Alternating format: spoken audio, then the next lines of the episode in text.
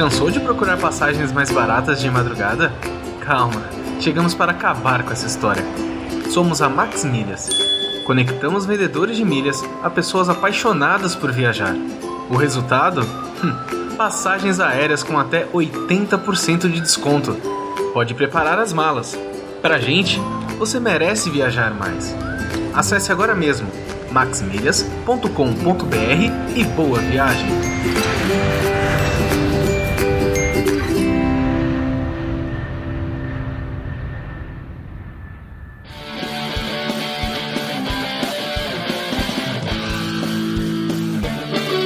Meia Lua Cast, upando sua cultura sem uso de cheats.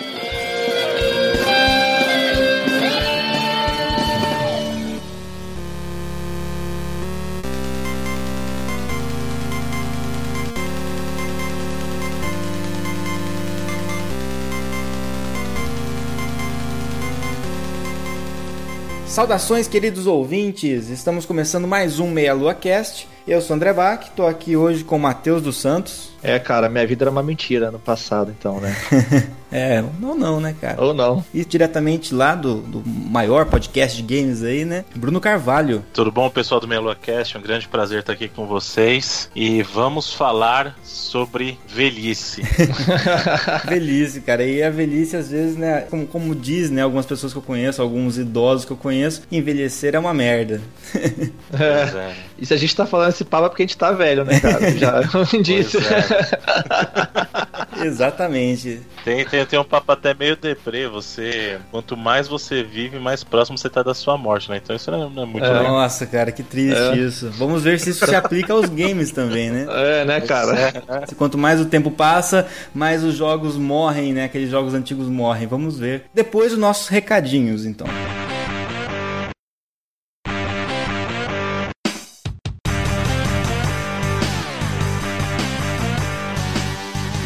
Interrompemos aqui esse podcast sobre jogos que envelheceram ou não envelheceram, depende aí dos quesitos que estão sendo avaliados. E vamos ter aqui alguns recadinhos. Né? Nesse bloco aqui, vamos ter mais um crossover, igual aquele que a gente fez com o pessoal do Pelada na Net, dessa vez com a XD, que é lá do podcast Questão de Mulher. Então fiquem aí com o recadinho que ela gravou aqui pro, pro Meia Lua e logo mais a gente volta com os outros recadinhos nossos. Questão de mulher.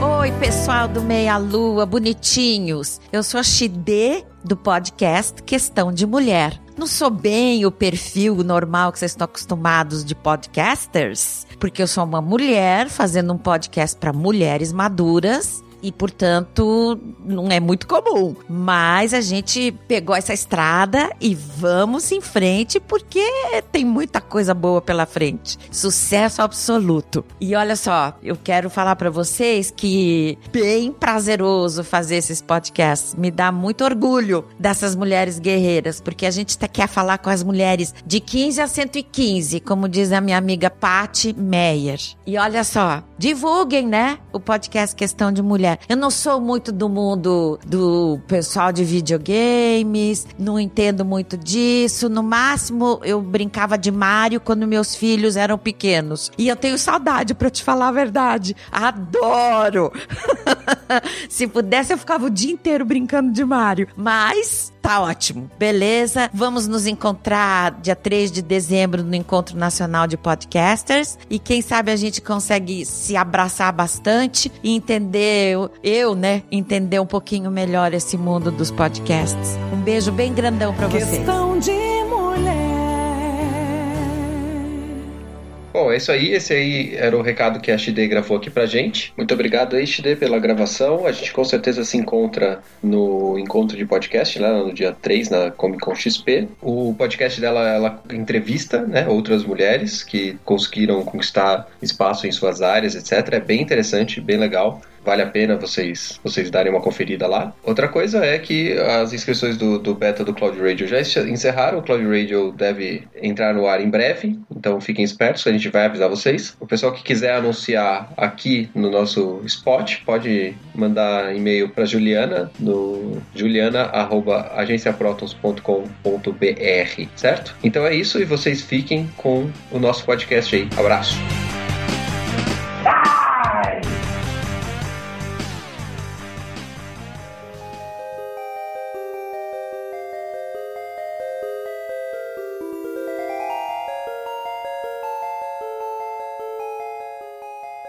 Muito bem, estamos de volta, mas antes da gente né, é, começar o cast, eu queria primeiro que o Bruno se apresentasse. Obviamente, né, dispensa muita apresentação, 99 vidas aí. Mas além de 99 vidas também você participa, né? Tem lá o Reloading, né, Bruno? Conta pra gente um pouquinho dos seus trabalhos aí na internet. Pois é, então, para quem não me conhece, eu sou o Bruno Carvalho. Eu estou por aí na internet com alguns podcasts de, de videogame. No caso, 99 vidas é o mais conhecido deles, provavelmente algumas pessoas já devem ter escutado falar. É um podcast que fala de, de videogame games no geral, até com uma veia um pouquinho mais nostálgica também, a gente fala de bastante coisa mais clássica, para não dizer antiga, né? Mas também a gente fala de, de, coisa nova de vez em quando e fala de umas maluquices também às vezes que não tem nada a ver com videogame em si, na verdade, mas que é periférico, né? Porque a gente cresceu jogando videogame, mas não era só videogame que a gente fazia, né? Então a gente fala também um pouquinho dessa infância compartilhada, como a gente gosta de falar. Uhum. E no caso, o Reloading ele é um outro tipo de podcast, ele é um pouquinho mais voltado para a questão de notícias. Lá a gente discute o mundo dos videogames numa perspectiva mais séria, se eu puder colocar assim, entre Sim. aspas, gigante aqui.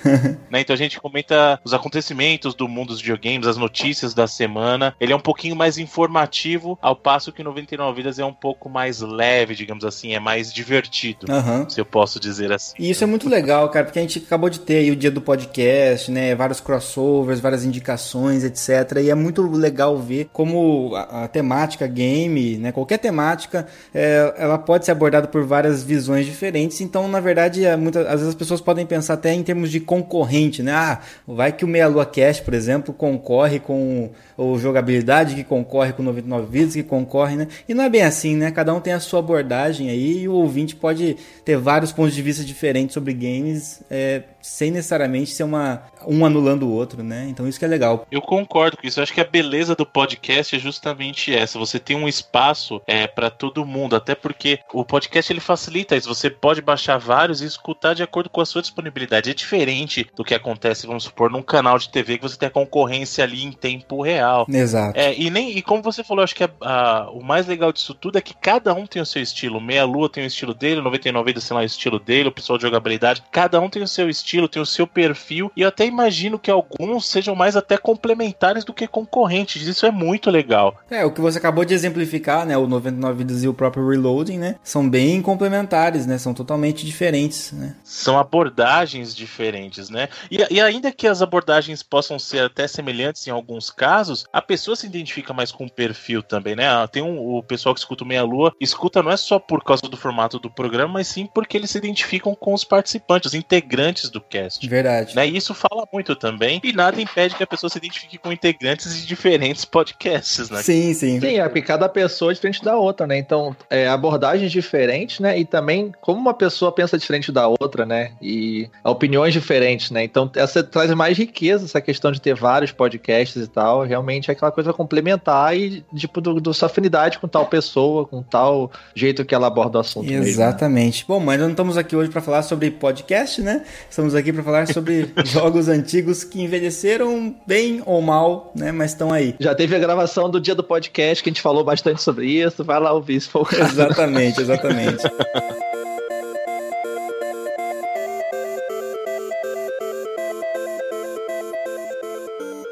Bom, primeira pergunta que a gente tem aqui, que eu gostaria né, que a gente tentasse responder ou chegar numa conclusão. Por que, que a gente ainda joga jogos antigos, né? Isso também é bom o Bruno tá aqui também, porque tem essa abordagem mais nostálgica lá no 99 Vidas e a gente também puxa muito a, a nostalgia. Por que, que a gente ainda joga jogos antigos hoje, mesmo com tantas opções de jogos novos, né? E muita gente rejoga, né? Acabou de lançar aí, anunciar que vai relançar o Mega Drive, né? Pela Tectoy. É, bem ou mal, cada um gostou ou não do lançamento, de acordo com o hardware que foi lançado, mas querendo ou não, é um videogame que você vai, você sabe que você vai comprar para jogar jogos que já existem e não vai ter um lançamentos novos, né? Então, por que, que a gente faz isso? Por que, que você faz isso, Bruno? Ah, eu acho que tem uma palavra que o pessoal gosta de dar uma, uma conotação feia, que é nostalgia, né? Eu, eu não vejo nostalgia como uma coisa ruim. Eu acho que muita gente associa nostalgia com um sentimento ruim por causa das pessoas que usam a nostalgia como uma defesa, né? Ah, na minha época era melhor. Sim. Isso é papo de velho, cara. Exatamente.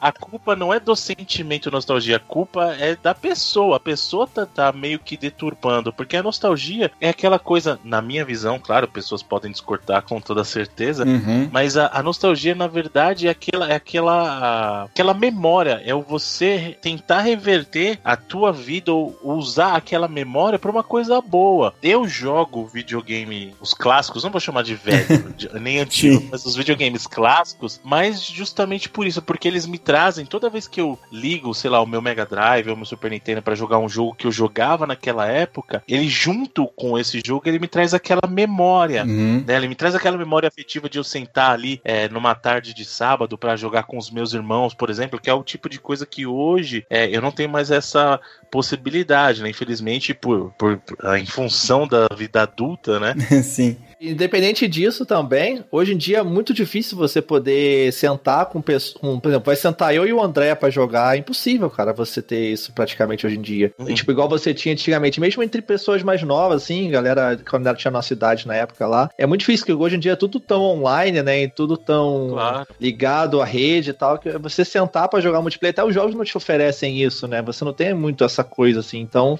e... isso é uma coisa que realmente lembra daquela época que passou e não volta mais. Aquela locadora que você você jogar o jogo ali com o pessoal e juntava a moeda do colégio, do recreio, né? E o ponto principal, eu nem tô dizendo se era melhor ou não. Vocês perceberam que eu tô falando justamente da minha Sim. memória com aquele momento. Eu não tô dizendo, ah, quando eu jogava com meu irmão era melhor. Não, é que aquele momento, quando eu ligo o videogame, eu pego aquele controle na mão, ele tá me remetendo àquela lembrança. E a lembrança em si é uma memória boa. Então, eu imagino que existem as pessoas que façam por isso, claro, pela memória afetiva, né, que traz. Mas eu também acho que, em função de que alguns jogos são realmente gostosos de jogar até hoje. Então, algumas pessoas jogam realmente pelo prazer de jogar algo e algo que ainda está bom até uhum. hoje. Né? É, com certeza. E essa questão da nostalgia mesmo é como se fosse uma saudade, mas é uma saudade boa, né? Uhum. Realmente, eu também jogo por esse motivo também. Eu, eu, poxa, quando toda vez que eu pego o Mega Drive, jogo um Sonic, alguma coisa assim, eu lembro de quando eu ganhei o Mega Drive do meu pai, eu lembro dele instalando o videogame para mim ali, eu tentando tentando ler o manual junto para entender como é que funcionava aquilo lá, o que, que tinha que fazer e tal. E então traz toda essa memória positiva, né? Jogar com os amigos, locadora, tudo isso. É, e realmente tem jogos que são muito bons, até hoje são muito bons e tem enredos muito bons, tem jogabilidade jogabilidade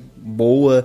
Né? Então acho que tem as duas coisas realmente também, né? É, porque a, nostal é, a nostalgia realmente é, é, é, a saudade daquele tempo mesmo, né, cara? É, quando você se lembrar de jogar o videogame, sentir tua mãe brigando contigo, o cheiro do bolinho de chuva saindo e a galera brigando enquanto joga, né, cara? É muito isso mesmo. E, tipo, se não fosse esse apelo todo pra nostalgia, né? Esse, não tinha esse mercado que existe hoje também, porque a própria empresa, e eu acho que nos jogos eu acho que é muito mais acentuada essa nostalgia do que em outros lugares, assim. Um filme existe muito também, né? No mercado de filmes é bastante intenso isso também, né? De você é, pegar um clássico para assistir também de novo, porque marcou aquela época, né? Mesma coisa, né? Você compara, pegar um filme hoje que não tem tantos efeitos especiais, que você, você olhar visualmente ele é estranho. É, tem filmes que envelheceram bem, envelheceram mal, da mesma forma, e alguns a gente assiste porque é bom ainda, e alguns a gente assiste porque lembra de quando a gente assistia na, na sessão da tarde, né? alguma coisa assim. Então tem muito essa questão de você se apegar a essa memória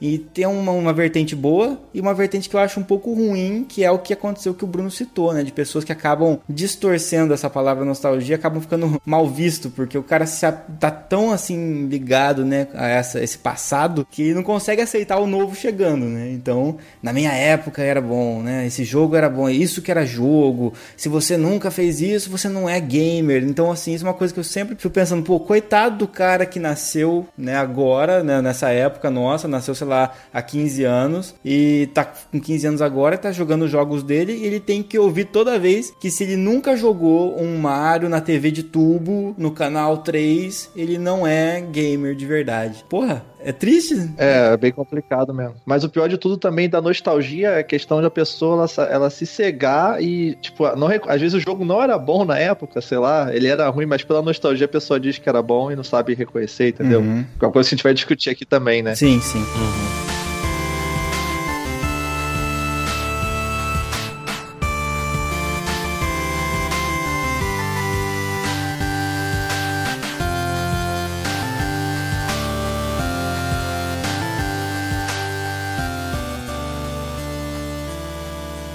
Quais elementos, por exemplo, a gente tem jogos né, 2D da era 16 bits, a gente tem jogos 2D antes, antes disso, né, 8 bits, etc. E depois a gente teve o início da era 3D, depois a gente teve o aprimoramento da era 3D e tal. A gente teve a volta dos jogos 2D também, né? A gente tem aí também é, jogos indie chegando, que a gente sempre comenta, e a gente tem, vai, tem até o jogo do 99 vidas que a gente vai comentar um pouquinho no final. O que vocês acham? Que elementos ficaram mais ultrapassados, né? Que tipo de jogo, se a gente tiver que fazer um grandes grupos, por exemplo, aqui, de jogos que envelheceram bem ou envelheceram mal, o que, que vocês acham? Acham? Quais eras envelheceram bem e quais épocas envelheceram mal? Existe, tem como a gente definir isso? No meu caso, eu vejo muitos elementos que envelhecem melhor do que outros elementos, né? Então, eu acho que o principal para mim não é só em questão de envelhecer, mas o principal de um jogo é jogabilidade. Uhum. Sabe, a jogabilidade Sim. é o elemento que esse não pode envelhecer, porque se ele envelhecer, ele consegue tornar o jogo realmente injogável. Uhum. Pode ter uma trilha ótima, né? Pode ter gráfico ótimo, mas se o jogo for Isso. ruim de jogar, for travado, já era. Tu joga tudo Exatamente, fora, porque o videogame foi feito para jogar, né? A mídia que foi feita para você participar, interagir. Então, se essa interação está quebrada, realmente fica muito mais difícil, digamos, você engolir o jogo. Eu vejo que a parte mais frágil disso tudo é justamente a questão dos gráficos. E até por isso que eu, particularmente, não dou tanta importância para gráfico. Uhum. Porque o gráfico, na verdade, é um reflexo da época em que ele existiu. Sim.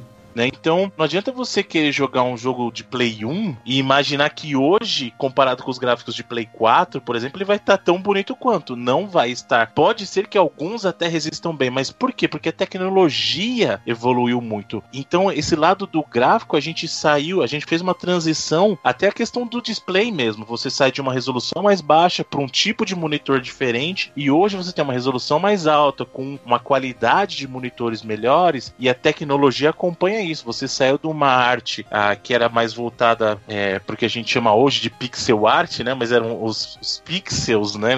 Para usar o inglês e não pixels, né? Mas os pixels você migra para um gráfico mais poligonal. Sim.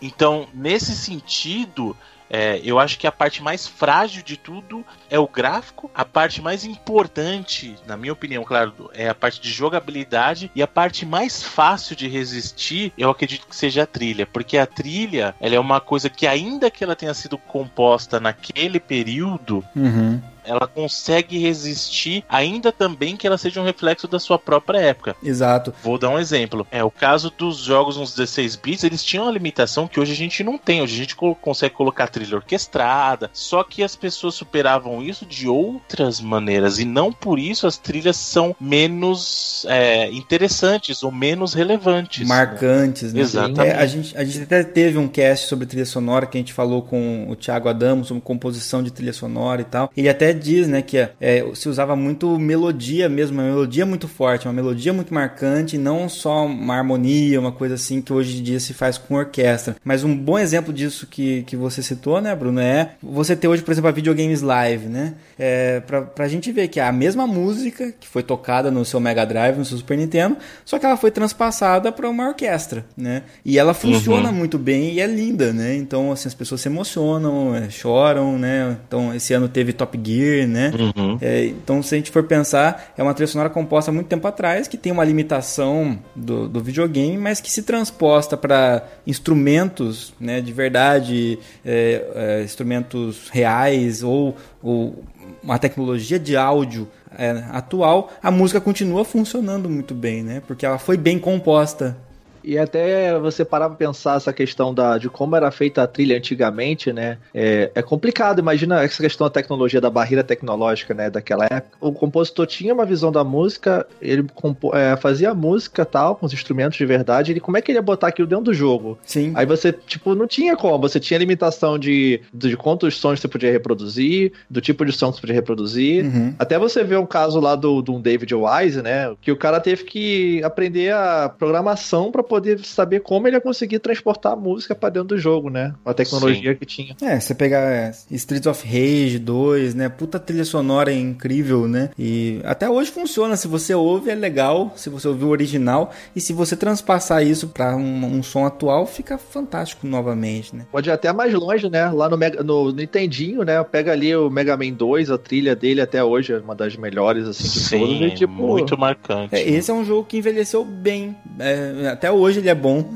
sim, sim, sim. Eu certeza. acho que uma, então uma conclusão que a gente chega aqui é que talvez o que não pode envelhecer é a jogabilidade, o game design bem feito, né? Uma fase, um game design de fase bem feito. A gente tem que perdoar, como o Bruno falou, o gráfico, né? Porque isso é um reflexo mesmo. E a trilha sonora ela vai estar tá ali, de acordo com a limitação da época, mas vai ser boa também, né? Eu até acho importante quando a gente fala de gráfico, existem dois fatores, né? Existe a parte técnica, que essa é a parte que envelhece, digamos assim, uhum. mas tem uma parte que para mim é até mais importante na parte de gráfico que é a questão técnica, que é a direção de arte. Sim. Você ter uhum. uma boa direção de arte, na verdade, ajuda o jogo, a, a parte gráfica do jogo a envelhecer melhor. Uhum. A Nintendo, na minha opinião, ela é mestre nisso, sabe? Se sim, você sim, pegar, concordo é, eu vou até pegar um, um, exemplo um pouquinho mais recente, que é que talvez as pessoas se identifiquem até um pouco mais. Na geração passada, você tinha ah, um console da Sony que era Play 3, você tinha o Xbox 360 e você tinha o Wii. Wii. Uhum. E dos três consoles, o mais fraco, e eu tô dizendo fraco na verdade só em questão de hardware, tá? Não tô dizendo de qualidade, mas em questão de hardware, o mais fraco ali era o Wii. Uhum. No entanto, um dos jogos mais belos que teve naquela geração foram os. Na verdade, dois jogos. Foram os Mario Galaxy, que são jogos lindíssimos. Sim, sim fantástico. Num gráfico que, em teoria, seria inferior aos outros, porém a direção de arte de Mario Galaxy é uma coisa inacreditável. Enche os olhos, né, cara? Nem HD era, né, cara? Inclusive, né? Não era HD. Então você vê que mesmo um hardware aqui, de novo, gente, eu estou falando inferior em questões técnicas puramente, não estou falando em questão de qualidade, não. Uhum. Um hardware inferior conseguia fazer um jogo muito mais belo que os parceiros dele, que em teoria rodavam jogos em HD, né? Então eu acho que a direção de arte na parte de gráficos é muito mais importante que a técnica em si. É, e até interessante, né? É, o fato de existir uma limitação técnica, né? Às vezes faz uma pressão um em cima do desenvolvedor e da parte artística para que se faça, se crie mais, que seja mais criativo para encontrar soluções que, que não vão ser resolvidas pela parte técnica. Então você às vezes acaba tendo justamente um grande esforço da equipe artística para compensar a deficiência técnica daquele console. As pessoas que estão com uma tecnologia de ponta, você vê um monte, né, de demo direto com a, com a Unreal Engine, né? Eles põem lá Zelda na, na Unreal Engine, Donkey Kong na Unreal, que na verdade eles fazem, modelam o personagem, joga num cenário qualquer ali e fica fazendo, né, esses vídeos em HD e tal. Mas é, sem uma direção de arte. Então você vê às vezes aqueles vídeos, eles tipo, tá, mas tá com uma cara genérica, sabe? Ainda não tá do jeito que era pra tá. Sim. A questão artística é legal porque, assim, é, justamente a limitação técnica faz a via artística ficar mais forte, né? Você chega assim, ó, a gente tem tantos é, bits disponíveis aqui para poder fazer esse, essa cena. E o cara não tem processamento para renderizar aquilo aquilo que ele queria, né? O criador. Então ele tem que economizar ali nos pixels, nos polígonos, que seja, entendeu? Para poder fazer uma, algo mais simples, que faça aparecer o, o personagem que ele quer aparecer, o cenário, e que gaste menos memória. Então o cara tem que quebrar a cabeça realmente e para poder fazer algo e sair dali. Aí você vê uma coisa artística no final, um produto final, que é uma coisa que sobrevive ao tempo, né? Até o bigode do Mario, né, teve alguma coisa relacionada a isso, que não dava para fazer a boca ali, então fica um bigode, fica mais fácil de representar, sei lá, então às vezes acabam surgindo até Yeah. É, coisas marcantes, né? Dentro do Wii também o, Skyward Sword tem uma, uma direção artística bem bonita também. Sim. Como, como o Bruno falou, né? A Nintendo, Nintendo é campeã nisso aí mesmo, né? Sim. E, e, até em função disso que a gente falou mesmo, você vê que a direção de arte faz diferença. Até respondendo uma pergunta que você colocou antes, André, uhum. que qual geração, entre aspas, aqui envelheceu pior? Uhum. Na parte gráfica, muita gente coloca esse peso na geração dos 32 bits. Sim. Né? Ali a quinta é. geração, que é. realmente Nossa. o negócio ali foi triste. Mas é porque era um período muito de experimentação também, né? Porque foi a primeira vez que a gente saiu pesado e fez essa transição do 2D pro 3D no sentido de saímos de gráficos construídos, é, de jogos construídos com pixel, né, frame a frame, e vamos para um mundo poligonal. Então tudo era muito novo aí. O pessoal estava experimentando aí, ah, isso aqui é um polígono sólido, isso aqui é um polígono textura, né, um polígono texturizado, como é que funciona? E aí você vê que muitos jogos estavam buscando aquela coisa, ah, é o gráfico real, é a realidade. E aí nessa hora que a direção de arte faz sentido ou faz a diferença, porque se você pegar jogos que digamos foram mais cartoonizados, mais coloridos, esses conseguem envelhecer um pouquinho melhor uhum. do que os jogos que tentaram passar o gráfico realista. O quão realista era possível na geração Sim. dos 32 bits, claro, né? é exato, cara, perfeito. Definiu certinho, porque se você pegar o Super Mario 64, né, ele ainda é um jogo legal. Ele não, por mais que ele seja extremamente poligonal,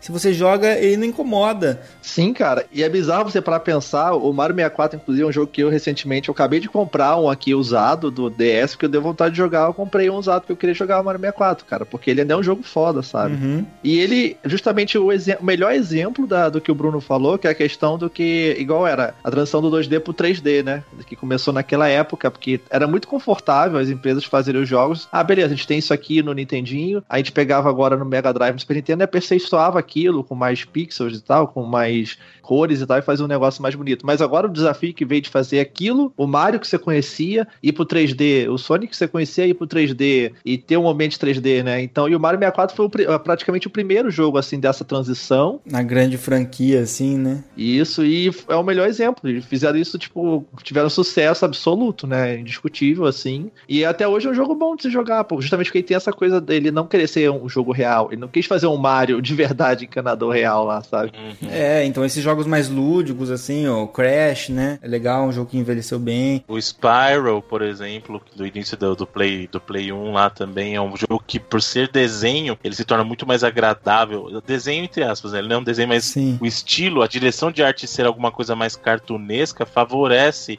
Sim. é mais agradável aos é, olhos. É, inclusive, jogos que inclusive continuaram 2D nessa era. Se pegar Castlevania Symphony of the Night, ainda é um puta jogo, né? Assim, envelheceu muito bem, né? Eu acho que o caso do Castlevania ele é um pouquinho diferente porque ele não é poligonal, Sim. ele ainda foi construído no, com pixels, né? Então aquela coisa do framing do quadro a quadro, mas ele foi uma escolha que eles fizeram e eu acho que foi uma escolha, inclusive, inteligentíssima, na minha opinião. Também achei de manter a, a, jogabilidade em 2D e manter aquele estilo mesmo indo contra a maré, digamos que os jogos naquela época queriam ir pro 3D. Sim. Né? Até porque no caso do Castlevania, quando foi para 3D, não funcionou muito bem, né? Nossa senhora. É um ótimo exemplo, porque a gente falou a situação de que era muito confortável você pegar um Super Nintendo e melhorar o jogo, o Mega Man do Nintendinho e fazer um Mega Man pro Super Nintendo com mais pixels, com mais cores e tal. E o Castlevania, os caras fizeram essa mesma ideia de, ah, vamos pegar o que a gente tinha e vamos botar mais pixels, mais cores e mais elementos fizeram isso no Play 1, e foi o Symphony of the Night, beleza, lindo. E você pegou outro lado que tentou fazer o 3D, né, que foi o do 64 realmente, que, tipo, falhou também miseravelmente, né. É, e não é que envelheceu mal, né, ele já era ruim na época que foi lançado, né. Exato.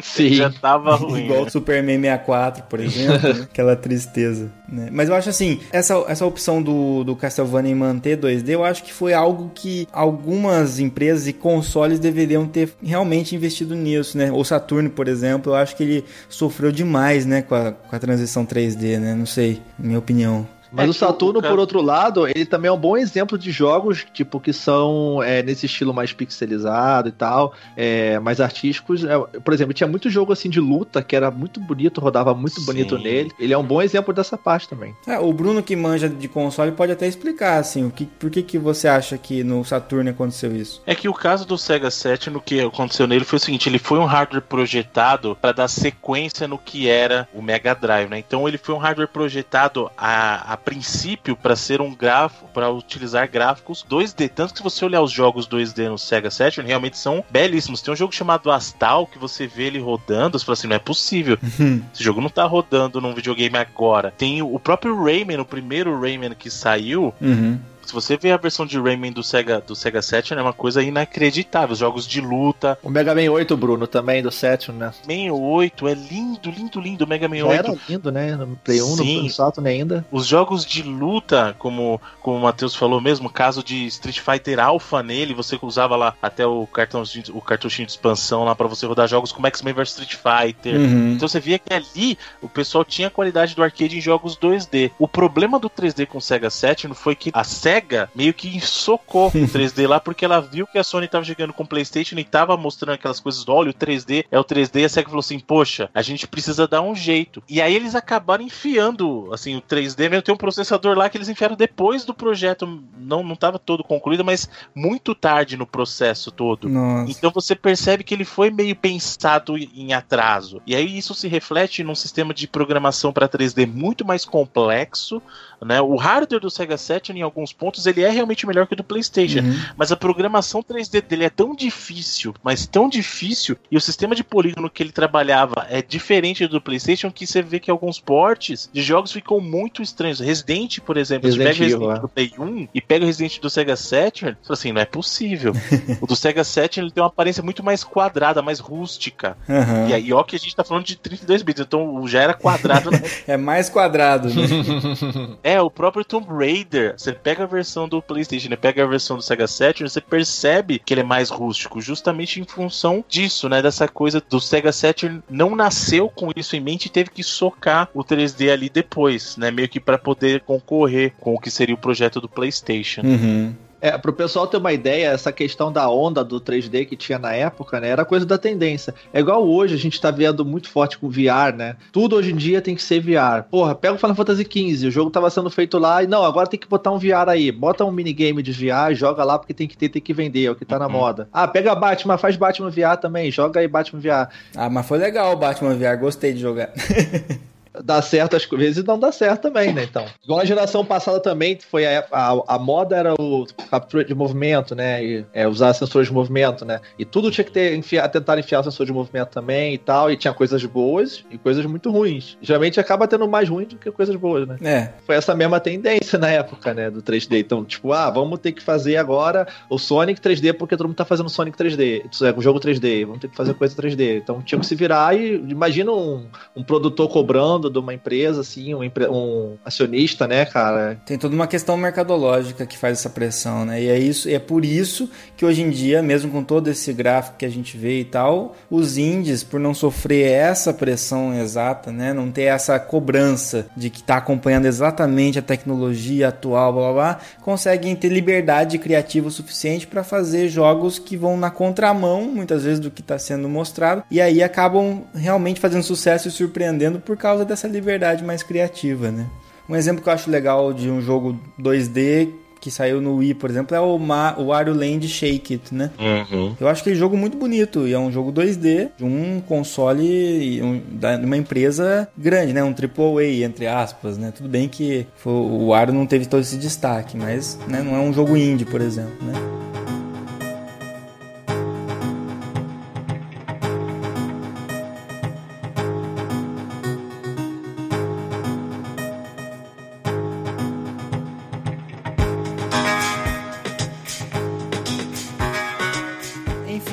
Citaram Resident Evil. Eu acho que tem um ponto bom pra levantar nisso, que é o que o Bruno tinha falado sobre a jogabilidade, né? É, o que, que vocês acham, assim, na opinião de vocês? Se- esquecendo remakes, etc. Mas o Resident Evil, Uhum. vocês acham que envelheceu bem ou não? Em quais aspectos, né? Sei lá. Eu acho o caso do Resident, ele é uma coisa engraçada, porque assim, se você cresceu jogando, ou se você jogou ele na época, hoje você se torna mais tolerante. Uhum. Então eu acho que muita gente joga mais por tolerância. Eu gosto muito, tá, dos Residentes originais. Sim. Mas eu também. entendo que eu gosto pelo que ele representa pra mim e eu sou tolerante à jogabilidade dele, porque não é das melhores, isso eu devo admitir. E isso você pode ver, por exemplo, colocando uma pessoa que nunca jogou o jogo pra pra jogar hoje. E você Não vai é perceber a né? dificuldade, não é intuitivo, não é Não. sabe? Mas pra gente que tá acostumado, que viveu a época, é natural. O movimento de tanque, aquela coisa de. É horrível, é sofrer você ter que virar pra andar, sabe? Não, você Sim. não pode virar andando, você tem que virar, tac, tac, tac, tac. Aí você vai andando, É sabe? bizarro, cara. É porque Então, o assim- Resident Evil, né, ele tem muito a questão da, do, do- da câmera, né, porque eram cenários pré-renderizados, né, então as câmeras eram fixas, você andava numa sala, tinha dois, três takes de câmera e você tinha que andar naquela câmera. Às vezes, se o personagem estava de costas pra câmera, você andava, se o personagem estava de frente. Então, não é intuitivo, você bota, sei lá, pra frente, seu boneco anda pra direita, sabe? Não é um negócio... é muito esquisito pra uma pessoa pegar e jogar mesmo. É porque a gente é natural, porque a gente jogou na época, né? Uhum. E eu entendo essa jogabilidade naquele contexto. Até pelo Resident, eu acho que muito do que fez o Resident, essa jogabilidade faz parte. Aquela coisa de você não poder se mexer enquanto você tá mirando. Que é uma coisa que hoje você. Não, é inconcebível isso, não pode ser. Uhum. Sabe? Qualquer jogo hoje eu tô aqui andando e já mirando. O pessoal tá acostumado com Gears, por exemplo. Ah, a câmera aqui no ombro e eu tô andando enquanto eu tô segurando a mira, tá aqui. Uhum. Então eu tô andando, tem que ser assim, sabe? Só que isso na época contribuiu pro clima do Resident, porque era tenso, sabe? Justamente o que o Matheus falou, a questão dos takes de câmera. Às vezes você tá ouvindo o barulho de um zumbi, só que você não tá enxergando o cara ainda porque ele não tá na, naquele corte de câmera com você. Exato, Só que exato. você sabe que ele tá chegando, entendeu? Sim, Então sim. isso pro jogo colaborou com o clima. Mas dizer que ele envelheceu bem, aí já é outra história. Sim. Eu acho É. que o clima ainda sustenta, sabe? Eu acho que a tensão ainda sustenta. Graficamente, eu acho que os cenários são bonitos ainda porque são pré-renderizados. Exato. that. Os players, nem tanto, né? Mas os personagens em si nem tanto. Mas eu acho que, o, o- por exemplo, você olhando a mansão, eu ainda acho. Não, não me causa estranheza por serem pré-renderizados. Mas a questão de jogabilidade e os, os personagens realmente envelheceram, estão datados. Aquela de mão colada quadradona, né? Engraçado, né? Os caras falam gesticulando porque não mexia a boca, né?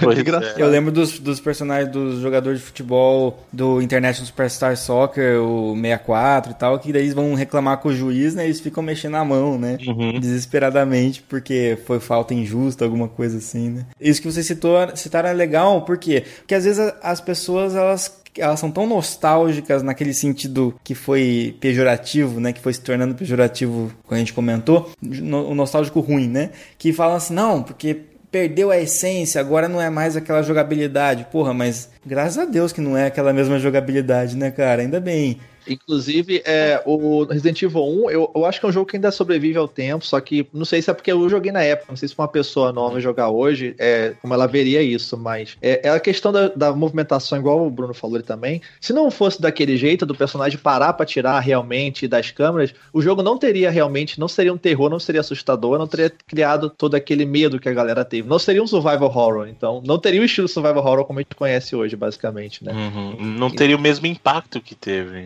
Não, teria. É. Se você pegasse aquela coisa de sair dando voador em zumbi, pulando janela e quebrando porta, tipo igual o filme, né, do Resident Evil, não ia existir survival horror como a gente conhece hoje, não Não é. ia ter esse sucesso. Eu não sei, eu tenho a concepção assim, que se, a joga... se por causa da jogabilidade, de um... porque é é mais travada, é mais difícil você conseguir movimentar seu personagem, etc., você acaba morrendo mais no seu no jogo, eu acho que o jogo não tá tão bom, cara, porque assim, quer dizer, lógico, né, guardado as proporções da época, mas é, foi o que deu pra fazer dentro daquele contexto. Mas se você mantém isso hoje em dia e você começa a morrer atacado por zumbi, porque você tem que ficar tentando coordenar esse, esse- o carinha girar pra conseguir daí parar e atirar e andar. E por causa disso você morre, você o jogo se torna difícil, graças à jogabilidade travada, eu acho que daí cara, tá errado. Não, não, Uhum. tá errado. Tanto que o- no 4, eles, o Resident Evil 4, você podia separar o personagem pra atirar. No 5 também já dava pra dar uma andadinha de lado ali no 5. E no 6,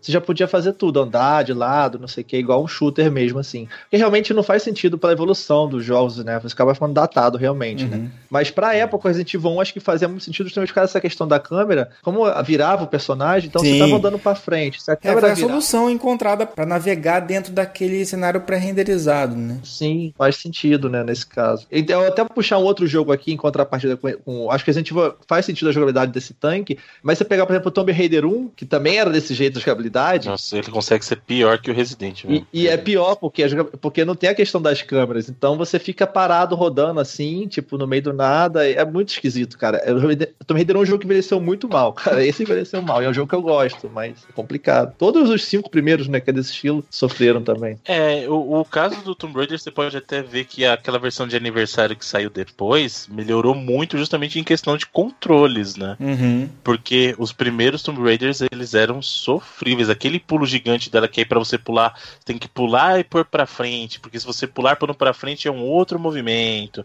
Se bem que a, a questão dela, ela conseguia andar atirando no Tomb Raider, a Lara con- conseguia correr atirando e tal, Verdade. mas pulava, a atirava. maneira que ela se movimentava era muito, muito estranha, cara. É, é realmente ruim. Uhum. É ruim, e, e aí tem um agravante, como o Matheus falou, que não- nesse caso você não tem a câmera fixa. Sim. No caso, a câmera acompanha a personagem. Então não tem essa, é, essa necessidade. Mas, de novo, a gente tá falando de um jogo ali da segunda metade dos anos 90, sabe? Então. Exato. É, é um reflexo do período, era o que tinha. O pessoal não conhecia jogabilidade 3D tão a fundo. Então era aquilo que eles tinham como referência, né? Uhum. Um bom exemplo também é porque do Play 1, por exemplo, no PC, né, que foi a gente começou o Tomb Raider, não tinha o analógico como a gente conhece hoje, que o 64 passou a usar depois, Sim. né? Você podia mover o personagem num espaço aéreo tridimensional em 360 graus. Então você, se você fosse mover um personagem no espaço tridimensional, você ia ter que andar em oito direções, né? Uhum. As diagonais e cima, baixo, direita, esquerda. Então você, essa questão de você virar o personagem, fazer que- é também uma, uma alternativa para você poder andar em mais direções, né, dentro do jogo. Uhum.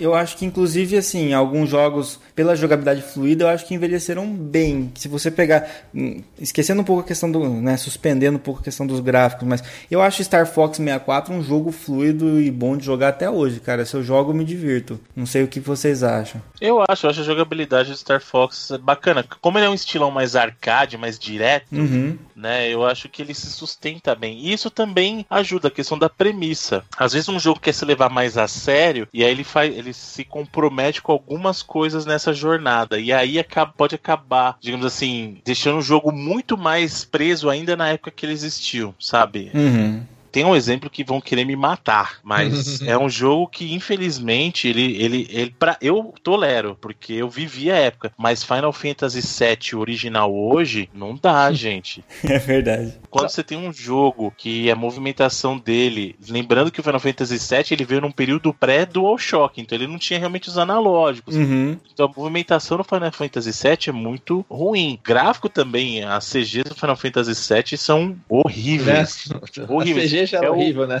É, é o oposto, por exemplo, do Final Fantasy VIII. O Final Fantasy VIII é um jogo que é muito bonito. Se você olhar a CG, eu fico assim abismado até hoje vendo a abertura do, do Final Sim, Fantasy VIII lá com Libere Fatalia. Sim, é aquele jogo que você chamava os seus amigos, olha só, cara, aí botava só a abertura pro cara ver, tipo, e trocava de jogo, sabe? Porque o Final Fantasy VIII eu gosto muito do jogo, o pessoal sabe aí que acompanha. E até várias questões, claro que evoluiu tecnicamente também, né? A, a Square passou a aprender a trabalhar mais com 3D e não tinha aquela questão dos personagens entrar um do outro também, né? Na hora de, Sim, da aventura. é verdade. E depois saía pro diálogo, né? As personagens seguiam uma outra ali e tal. E Eu já achava bizarro o carinha no set, assim, ter aquela carinha meio de tibia, assim, na hora que estava andando, e daí a hora que ele ia pra batalha, ele tinha aquele. aquele... Mudava a É, eu proporção, falo né? que, Ah, que porque feio só- isso, cara. E eu ficava me perguntando, né? Por que, que não é daquele jeito no, no mapa? Você não daquele jeito. Se ele, o jogo faz na batalha daquele jeito. Eu ficava puto, né? Na época. E você pode até perceber que até outra questão que a gente falou da direção de arte, apesar de, gente, o que eu falei, eu adoro Final Fantasy VII, mas a gente tá analisando o jogo pelo que ele é e pelo que ele era. Uhum. né? A direção de arte do Final Fantasy VII é muito bacana. Os cenários são pré-renderizados bacanas, mas você pode perceber que até nisso o Final Fantasy VIII ele resiste um pouco melhor porque são cenários mais claros, Sim.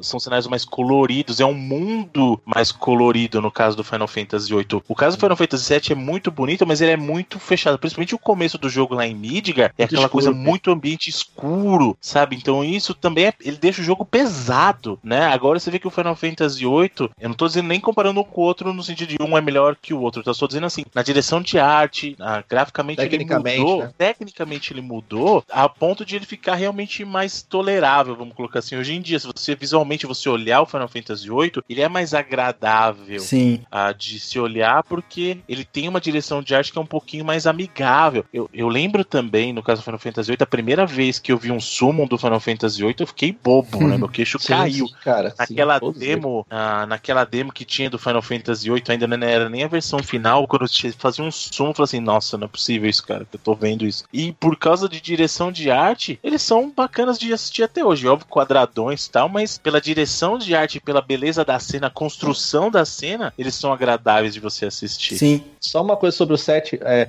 essa questão do também do jogo, a própria batalha em turnos também, que tinha lá desde o Final Fantasy 1 e tal, é uma questão também da limitação, né? Porque você não tinha como fazer uma batalha tática, estratégica, com mais elementos, com, sei lá, um bonequinho pulando e dando tiro, sabe? Por exemplo, igual era antigamente. Então criou toda essa coisa da- da- do mito da batalha por turnos também. Até você vê agora no remake do set que finalmente foi anunciado, todo mundo chorou, eu também, e.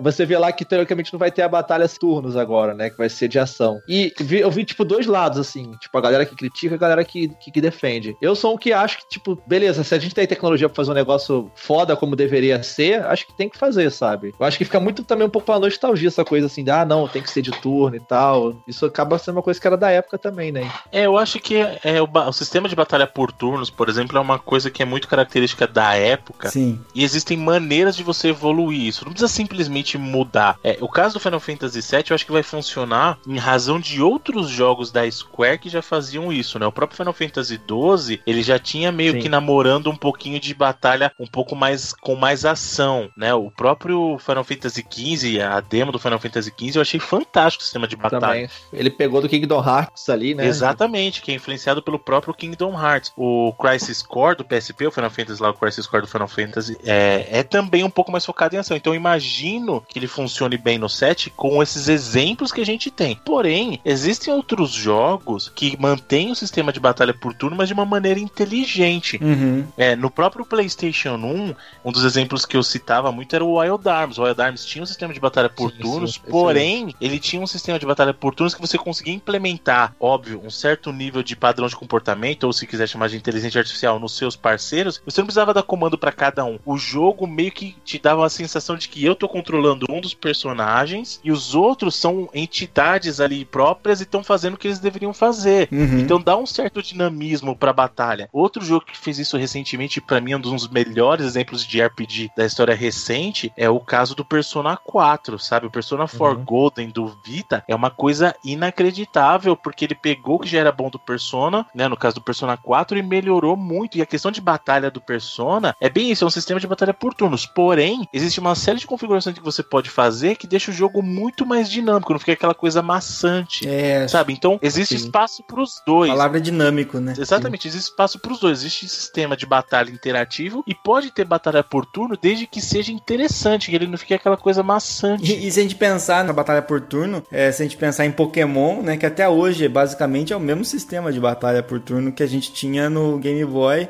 é, tijolão, só que com algumas diferenças, algumas coisas a mais, mas é o mesmo sistema de batalha. Quem jogou Pokémon em Game Boy joga Pokémon hoje no 3DS e consegue se encontrar ali, é o mesmo jogo, né? Mesma coisa. Sim. E, e resiste ao tempo, então é, é engraçado isso, né? É o nicho de cada lugar. Eu gosto de batalha por turno e você vê assim próprias experimentações assim, de próprio dentro de Final Fantasy, você viu que eles faziam uma coisa mais interativa. Você mandava um golpe, você tinha que fazer uma sequência de botões pra sair o golpe e dar mais dano. Ou no próprio Final Fantasy VIII, você ia bater com o Skull, tinha que apertar o R1 na hora certa pra Isso, poder dar o tiro, tiro, né? da Gunblade e tal. Então, tem muita coisa interessante que eles fazem, assim, né? Pra poder deixar mais interativa a batalha, né? O próprio Final Fantasy X, quando ele chegou aquela coisa de você poder fazer troca durante a batalha, né? Que era coisa que deixava você mais ligado na batalha. Tem turno, mas olha, é, eu posso trocar de personagem no meio da batalha de acordo com o comportamento do inimigo. Se eu tenho é, um inimigo que é resistente a tal tipo de ataque, eu posso tirar aquele cara da party num momento e inserir um outro. Existem jogos que tentaram modificar isso e isso é bom. É bom Sim. você ter o próprio outro exemplo do caso do Play 1, que tem um sistema de batalha por turnos, mas é muito interessante. O Legend of Legaia que tinha aquele sistema das artes. lá, Sim, cara. que Era... Você fazia o movimento lá como se fosse um combo, né? E aí ele dava o golpe. Então é Nossa, que legal. jogo. Você fazia tipo, ah, você dava um golpe que era tipo um Shoryuken, você fazia lá frente, baixo, frente, né? Tipo como se fosse o movimento do, do golpe mesmo. Era muito maneiro mesmo. Eu ainda tô esperando alguém fazer um sistema de batalha por turno igual era, não era por turno, obviamente, mas um sistema de batalha igual era no Shemui, porque você encontrava os caras pra, pra enfrentar e virava um jogo de luta estilo Virtua Fighter, né? Cara, isso eu acho muito legal. O caso do, do Shenmue tinha essa influência porque justamente quem estava na liderança do Shenmue, né, era o criador de Virtua Fighter. Então é óbvio que você, vê essa influência ali. né? Sim. E o Suzuki, né? Pois Poladão. é. Cara, mas eu não ia achar ruim, sério mesmo, cara, de jogar um Pokémon e que a hora que você encontrasse Pokémon virasse um jogo de luta, cara, de Pokémon. Virava o Pokémon, né? Virava chama o Pokémon. Pokémon, né? O Pokémon. É.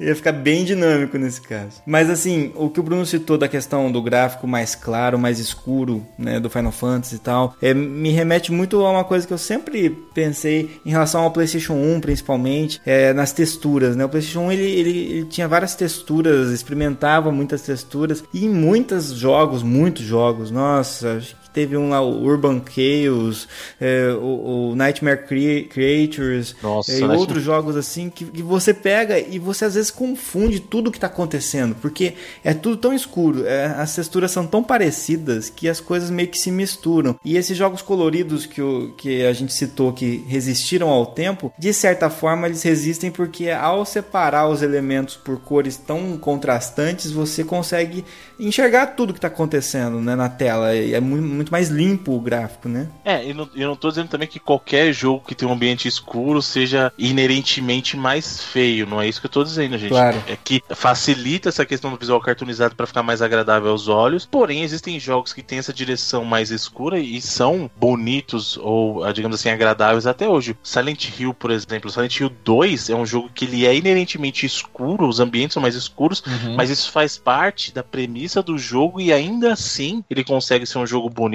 A mesma versão do Play 2, tô falando, não é nem o remake, até acho que a, a versão remasterizada que saiu pro Play 3 lá é horrível.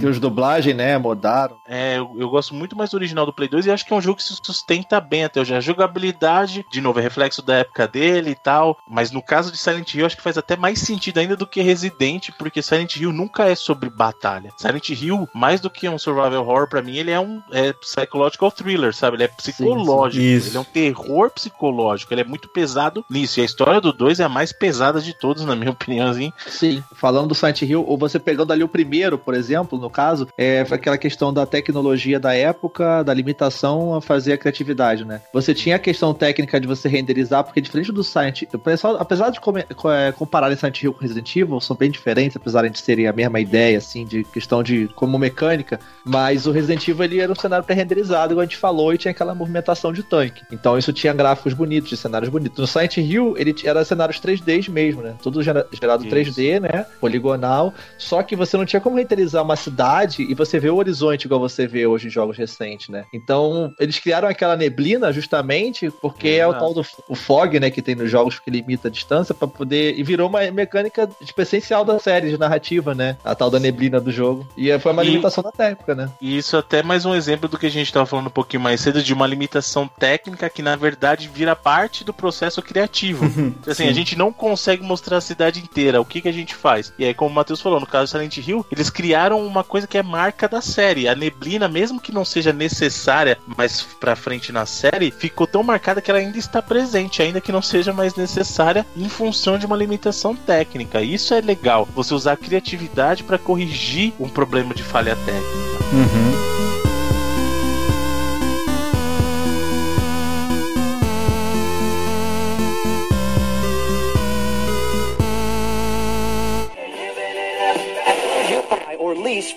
Bem-vindo à Rádio 2.0. Monetize conteúdo em áudio, anuncie, ouça. Presencie o nascimento de um mundo feito de som. cloudradio.com.br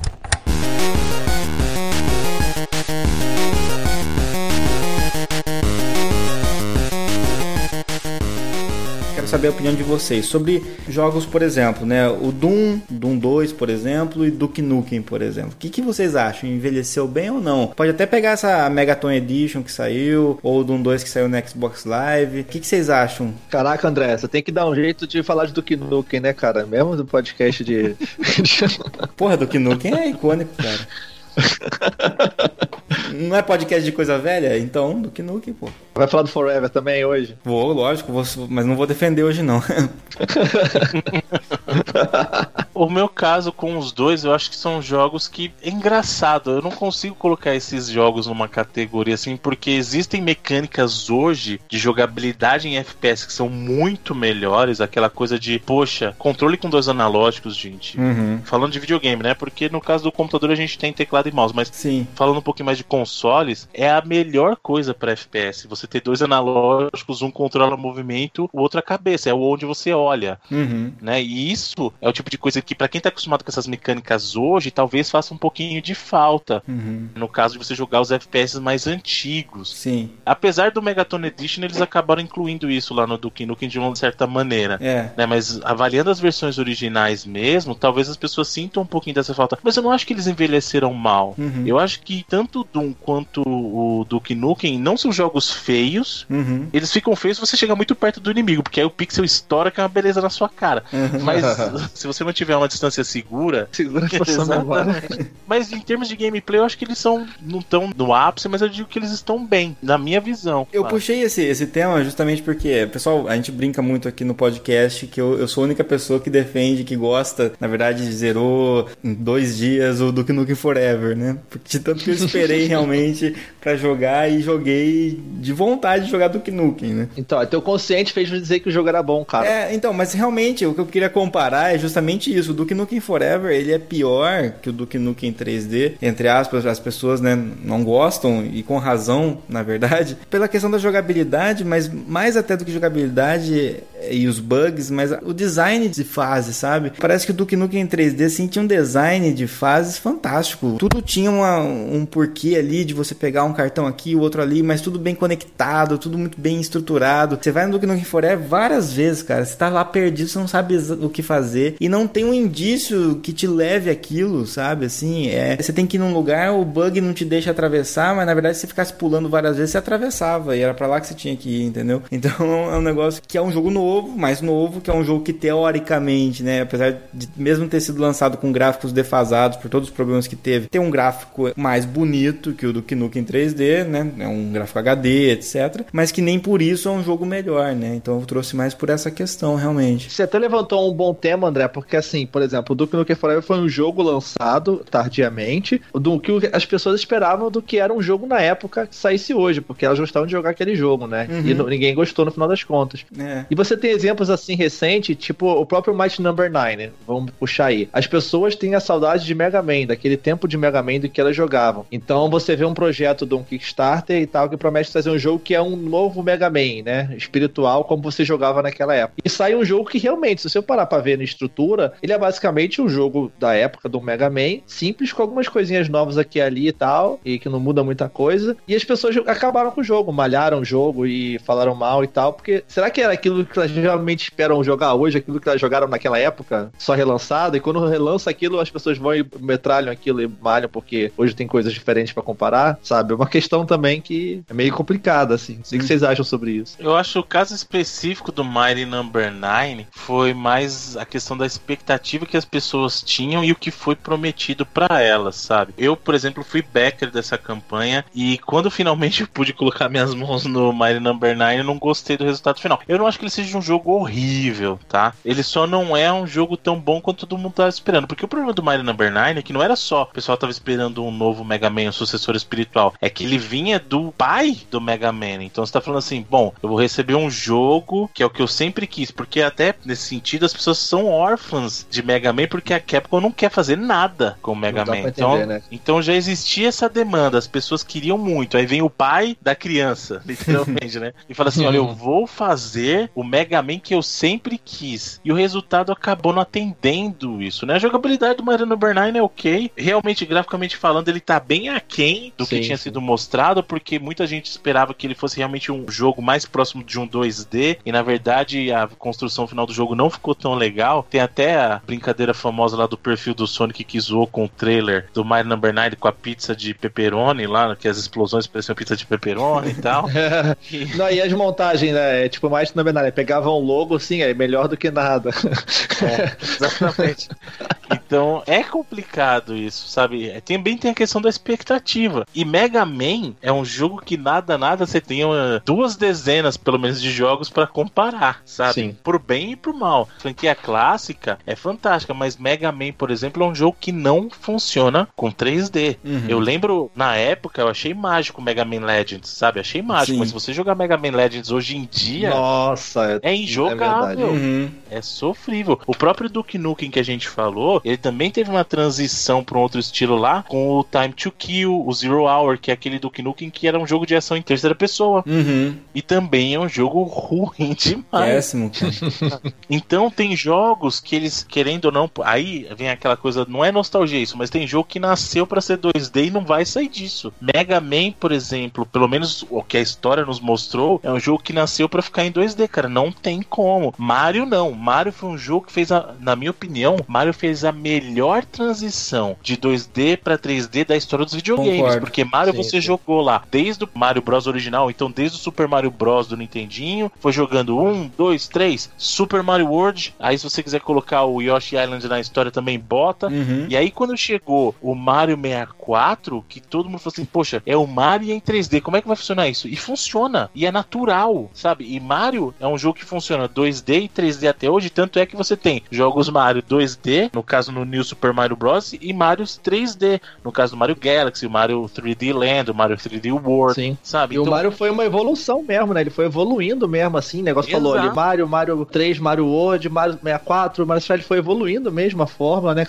É. E o mais incrível é você ver o Mario 64, assim, a gente falou atrás como ele é incrível, falando de novo, porque não tem como. Você vê que ele, naquela época, já conseguiu botar conceitos que hoje em dia já são usados, que é coisa tipo de um mundo aberto, de um hub, de você entrar nas fases, né, e conectar aquele mundo às outras fases pelos quadros e tal, os segredos. Ele incentivava a exploração. Você tinha coisa da exploração com a coisa que hoje em dia você vê muito forte. Você tinha exploração, uma coisa nova naquela época, você explorar o cenário, procurar colecionáveis e coisas secretas, tanto que acabou virando uma regra naquela época, né? E tudo quanto é jogo que tinha 3D tinha que ter coletáveis. Você tinha que estar na fase, pegar 50 estrelas, pegar 50 moedas, pegar 50. Banjo Kazooie também depois, né? Banjo Kazooie. Uhum. Todo jogo acabou virando assim, só que não era isso que fazia o Mario 64 ser bom. Não era você pegar vários itens, era tipo a questão de você descobrir o mundo. Agora, eu fico pensando aqui, igual aconteceu com Resident Evil, foi muito claro isso, né? Quando trocou, ainda o Code Verônica foi bem aceito, mantendo parcialmente a jogabilidade que era antes, mas com já com a possibilidade de alguns pontos do cenário não serem fixos, né? A câmera trocava, acompanhava lá no Dreamcast, depois pro PlayStation 2. Mas quando trocou pro 4, que mudou drasticamente, né, o estilo tudo, aí começou a história do ah, perdeu a essência, não é mais o mesmo, blá blá blá, blá toda aquela história que a gente ouve, né? Aconteceu isso, vocês lembram se aconteceu isso com o Mario, cara? Porque teoricamente, se fosse hoje em dia, você trocou lá o Mario 2D pelo Mario 3D, mesmo se for bom, o nego ia xingar, cara, ia falar: "Não, agora perdeu, isso não é mais Mario. Mario para mim não é isso". Vocês já ouviram esse tipo de comentário? Na época galera não tinha essa coisa de internet, de você ter essa voz assim, de ficar o pessoal falando muito, que tinha locadora, né? A gente era criança, cara, o que a gente recebia, a gente tava feliz, cara. A gente alugava o jogo lá, igual o próprio jogo ruim, te jogava e se divertia, sabe? Era o que tinha. Se seu pai te deu aquela fita daquele jogo, você jogava e se divertia, mesmo sendo um jogo ruim. Né? Mas vocês ficaram ansiosos por conhecer Mario 3D ou vocês ficaram receosos de conhecer Mario 3D? Na época eu acho que eu fiquei ansioso porque era grande coisa o 3D, né? Então eu falei assim, nossa, como é que vai ser o 3D? Até porque eu era mais novo, eu não tinha um senso crítico que eu tenho hoje em dia, né? Então, como o Matheus falou, era tudo festa. Você ganhou, oba, vamos que vamos, sabe? Na época eu joguei aquela porcaria do Time Commando e achava divertido, Nossa, cara. cara, é verdade, cara. Pior que Time Commando eu jogava porque era um CD que eu tinha e o jogo era ruim, eu me divertia, mas eu sabia que o jogo era ruim. Então eu jogava pra ficar rindo do jogo com meus colegas, assim, cara. Era engraçado até.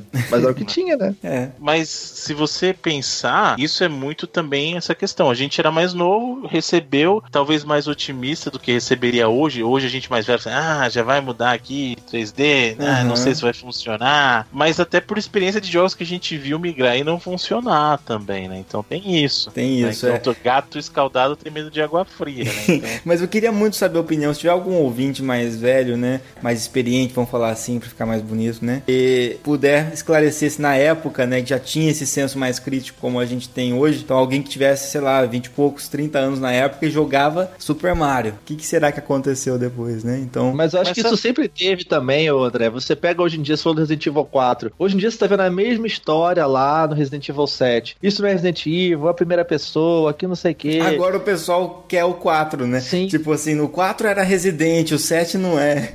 Aí saiu o Resident Evil 4, todo mundo ficou maravilhado. Meu Deus, que jogo foda e tal, entendeu? Então, no final, o pessoal acaba é aceitando. que tem muita coisa assim, tem aquela história do pessoal que tem medo de mudança, Uhum. Mas existem mudanças que se justificam, outras não. Eu não concordo com o que o André falou no caso que o 4 matou a série. Eu acho que na verdade o 4, ele foi o limite das pessoas assim. Ele ainda era residente no Uhum. senso antigo, ele mudou a questão da câmera, da jogabilidade. Eu acho que muita gente começou a torcer o nariz mesmo com 5. É. O 4 é o meu favorito. Até hoje, na verdade, falar bem a verdade. Podem me jogar pedras em mim, mas é meu favorito. Gosto muito do 4. Não sei se ele é o meu favorito, que eu gosto muito do 2 também. É, eu um- também fico entre o 2 e o 4, mas como eu joguei Exato. mais o 2, Eu acho que o 2 tem aquela mágica das múltiplas campanhas, os finais diferentes e tal. Eu acho isso muito legal, complementar o jogo. Mas eu acho que o pessoal começou a torcer o nariz pra Resident mesmo foi no 5. Uhum. E o 5, eu tenho essa impressão que ele é um Resident mais no nome do que no jogo. Ele é um jogo bom. Aham. É um jogo bom pra você jogar co-op, mas eu realmente não enxergo o Resident Evil ali. Se ele chamasse outro nome, seria um jogo incrível, né? De repente. Não é que ele seria um jogo incrível, é indiferente o nome que ele carregaria. Ele seria um jogo bom de qualquer maneira,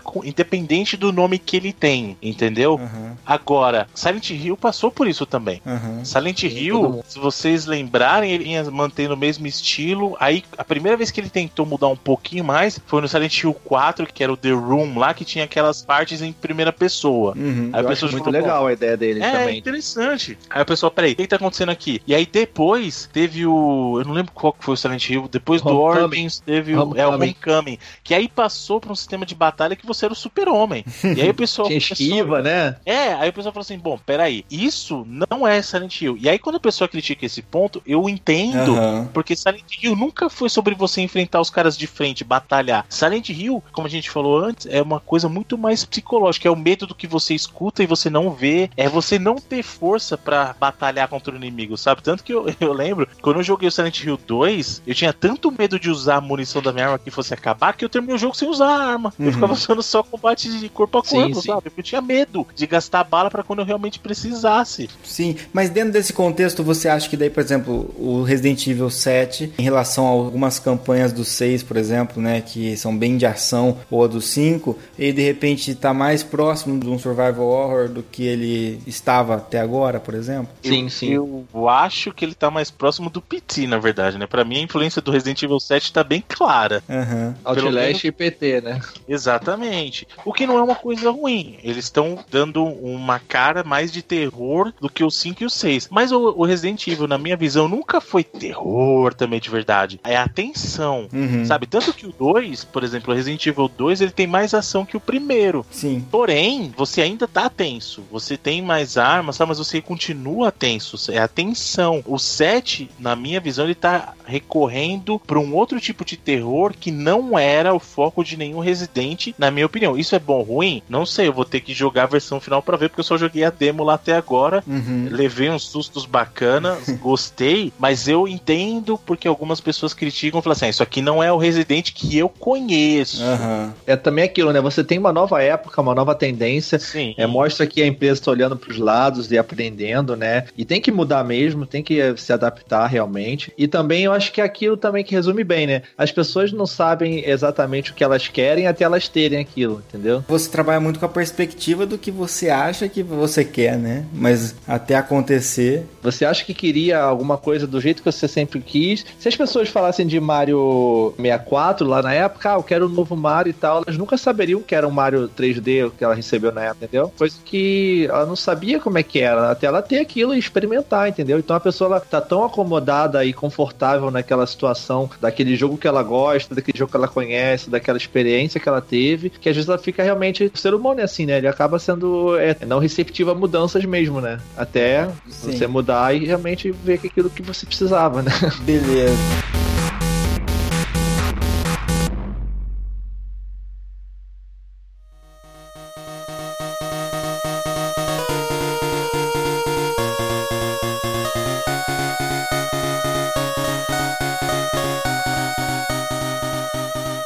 Eu vou aproveitar aqui pra gente fazer tipo, um exercício agora então dessa questão de que envelheceu bem e envelheceu mal tal. Eu queria propor alguns gêneros pra gente citar assim, por exemplo, falar assim, jogo de luta. Aí vocês me falam algum jogo que vocês acham de luta que envelheceu muito mal e um jogo de luta que vocês acham que envelheceu muito bem. Podemos fazer assim pra, pra encaminhar pro fim? Bora. Pode ser? Beleza, gente. Então, olha só, um jogo de luta, então, já que eu puxei. Que tipo de jogo de luta ou qual jogo de luta vocês acham que hoje em dia, se você pegar pra jogar, você vai jogar e se divertir horrores, assim? Se divertir? Divertir, mas assim, de, de agradar, de assim, de para você funciona do jeito que funcionava antes. Street Ah. Fighter, né? Eu acho que Street Fighter é um jogo que envelhece muito bem. O Street Fighter Champion Edition, até o meu favorito é o Third Strike, pra mim é um primor em termos de envelhecer bem, ou até jogos de luta 2D geralmente, geralmente envelhecem bem. Sim. geralmente. O próprio Garou Mark of the Wolves também é um Nossa, verdade. fantástico. É um dos marcos, assim, do jogo 2D de luta, né? Na Uhum. questão de pixels, de animação, de sprites, Sim. né? Pra mim, por exemplo, o Marvel vs Capcom 2, pra mim, ele é muito bom. Sim. Nossa, o jogo é E eu- divertidíssimo. E o Capcom vs SNK 2 também, os dois no, Nossa. Dream- no Dreamcast. Kevin vs SNK2, pra mim, acho que é o jogo de luta definitivo, assim, dos 2D, assim, porque ele pegava realmente muito da coisa do Street Fighter com o The King of Fight, eu acho muito foda. É, e era o sonho de todo mundo na época. Nossa, Sim, eu tenho cara. Street versus o King aqui. Quando que vai acontecer? A gente nunca vai acontecer. E realmente aconteceu. Aham. né? E era um jogo de Agora- Dreamcast, né? Você pega ali um jogo pra Dreamcast com aquela tecnologia 2D e aquela coisa linda, né? Uhum. Uhum. Agora, jogo que envelheceu mal, maioria dos jogos de luta 3D, com raras exceções. Sim. Né? Acho Virtua Fight. Nossa senhora, esse não dá pra Virtua jogar. cara. Fighter é um caso interessante. O Virtua Fighter graficamente ele envelheceu mal, mas a jogabilidade do Virtua Fighter não é de toda ruim. É Ah, óbvio não que os mais consigo, recentes cara. estão melhores, cara. Eu, eu ainda consigo, mas Não, os recentes, ok, mas Virtua Fight eu não conseguia jogar na época, cara, no Saturno mesmo. Você pulava, o boneco ficava, tipo, três horas, na, tipo, pulando na lua, assim, eu não é, conseguia o jogar pulo, aquilo, é, cara. o pulo é realmente. Ou o pulo é assim, ou é um pulinho curtinho, aquele que vocês estão um pouquinho pra cima, É. ou você der um aperto pra cima, primeiro vai dar aquele. aí fica no ar, aí ele cai, né, Jonas? Cara, você pega todo jogo da época do Play 1, cara, de, de luta, né? Cara, pra mim, jogo que envelheceu mal foi o Mortal Kombat 4, cara. Puta merda. Nossa, não, esse jogo já era ruim na época. Nossa, mano, Mortal Kombat 4. Nossa, esse jogo é muito ruim, é verdade. Esse ganha, parabéns, cara. Nossa, Mortal 4, cara. Que jogo sofrível, gente. E na época eu achava, não, olha que legal. Exato. Mortal Polygon, ah, olha aqui que é. Ah. Exatamente. Tinha um jogo de Play 1 de luta, cara, que era. Não sei se vocês vão se lembrar, é Biofreaks. Nossa. Biofreaks, ele e aquele War Gods eram dois genéricos de Mortal Kombat. Nossa, Esse é muito ruim, cara. Era tipo assim, como se fosse é, criaturas assim, tipo é, Frankenstein, não sei o que, umas aberrações assim, sabe? Tinha o cara com E- metralhadora na mão. É, e tipo, era 3D, mas era muito ruim. Eu lembro que eu apostei esse jogo com meu primo, assim, tipo, tava fazendo embaixadinha. Ah, vamos apostar, aposta um jogo de Play 1 aí, ó. O Bioflix, você me ganha na embaixadinha, tipo, sabe? Porque o jogo era tão ruim que, tipo, Foda-se se eu perder essa merda mesmo. Aquele sabe? de fliperama Mace, The Dark Age também, era nesse, nessa pegada. Também. Ó, um jogo de luta que é muito ruim. O Killer Instinct 2, cara. Eu adoro o primeiro, mas Killer Instinct 2 é horrível. Na minha opinião, gente, é horrível. Ah, o primeiro eu acho que é- até hoje é divertido. Não, o primeiro é bom, até hoje eu gosto muito. Agora o 2. Né? Aquele Clay Fighter também achava muito ruim. Play Fighter não ser ruim esse jogo, cara. Eu que eu jogava. Joguei muito, cara, muito. Puta, né? Mas é ruim. Nossa. E é ruim mesmo, fui jogar esses dias. Esse e um de Mega Drive que eu gostava muito na época, mas hoje em dia eu acho uma bosta, o Eternal Champions. Putz, Nossa, Eternal. Champions, cara. Na época era tão legalzinho, mas também hoje em dia É, complicado, né? legal. Lembra daquele Tobal? O Tobal eu adorava, porque ele tinha um modo meio campanha também pra você fazer, que era Sim. meio RPG, né? E aí você ia liberando os personagens. Nossa, o Tobal eu gostava pra caramba, Tobal, mas é ruim. Era legal por causa da campanha mesmo, né? Da aventura lá. E que na época de Play 1 também, eu era meio lixeirão, porque eu pegava tudo quanto era jogo de luta. Tinha Ah, um sim. que chamava Critical Blow, que era até legalzinho na época, mas, cara, qual que era um outro da Capcom também que tinha 3D? Era de luta com espadas, putz, fugiu o nome. Toshiden não. Toshiden não era da Capcom. Não, Toshinden não. era da Capcom. Toshinden é outro jogo que é ruim, envelheceu mal. Eu lembro Eu que o primeiro época, divertido, Não, então, cara. primeiro, na época que saiu o Play 1, eu lembro que ia nas locadoras jogar lá e o Toshinden era muito bom Uhum. pra época, né? Esse jogo hoje em dia, que tranqueira de jogo. É, mesmo o Soul Edge hoje em dia eu acho bem ruim, cara. Star Gladiator? Star Gladiator, exatamente. Nossa, que jogo ruim de jogar hoje em dia, cara. A única coisa que eu olhei boa dele era o personagem que tinha lá no Marvel vs Capcom, né? O cara É o Riot, não, Riot. É, Hayato, Hayate, alguma coisa assim. Legal. Bom, vamos pra mudar radicalmente. Vamos pra RPG. O que, que vocês acham aí? Tem muito título pra citar, óbvio, mas vamos na opinião de vocês, o que até hoje pra vocês é um excelente RPG e jogos que hoje não são legais. Depende de quão velho precisa ser, porque tipo Persona 4 pra mim é fantástico até hoje. É. Ah, mas Wild Arms, É. cara, tem um jogo que eu Wild adoro. Arms. Nossa, Wild ali. Arms, cara, é fantástico, porque ele é um jogo que ele acontece praticamente inteiro em 2D, porque ele veio justamente nessa safra, a gente tá saindo dos 16 bits pra vir pros 32. Uhum. E ele fez o meio termo, né? Na verdade, né? Isso, e aí a batalha é em 3D, mas o jogo inteiro praticamente é 2D, lindo, lindo até hoje o gráfico desse jogo. Lindíssimo. Lindo. E aí o 3D não é tão legal, né? Mas eles Mas colocaram só na assim, batalha. É, O 3D ele ainda é bem caricato, né? Ele, então ele consegue ser meio desenho assim, né? Os bonecos cabeçudinho, pocket, né? Então ainda é bonito, né? Ainda é legal de se ver, assim. né? Uhum. Não incomoda, não dói, né? Pra mim, o, o jogo que envelheceu bem, fui jogar ele mais agora no DS, é o Chrono Trigger, cara. Não, Chrono Trigger Ah, é- ele não envelheceu. É. Na verdade, o Chrono Trigger Sim. não envelheceu. Ele é exatamente isso. É, mas você pega esses RPGs assim da época do 16 bits ali, não tem como eles serem ruins assim, é. Tipo Final Fantasy V, Final Fantasy VI, né? são lindos até hoje, Final Fantasy IV. é. Legend of Mana. Ah, exato, cara. Legend of Mana, muito bom, cara, até hoje. Então não tem como esses jogos envelhecer. Agora, quando você vai partir já pro 3D, tem jogo que o Legend of Legaia hoje ele é mais ou menos e tal, porque ele tinha algumas coisinhas ali, aqui ali que é bom, independente do gráfico, mas tem coisas boas também. Você vê Legend of Dragon, né, muito bom ainda, né?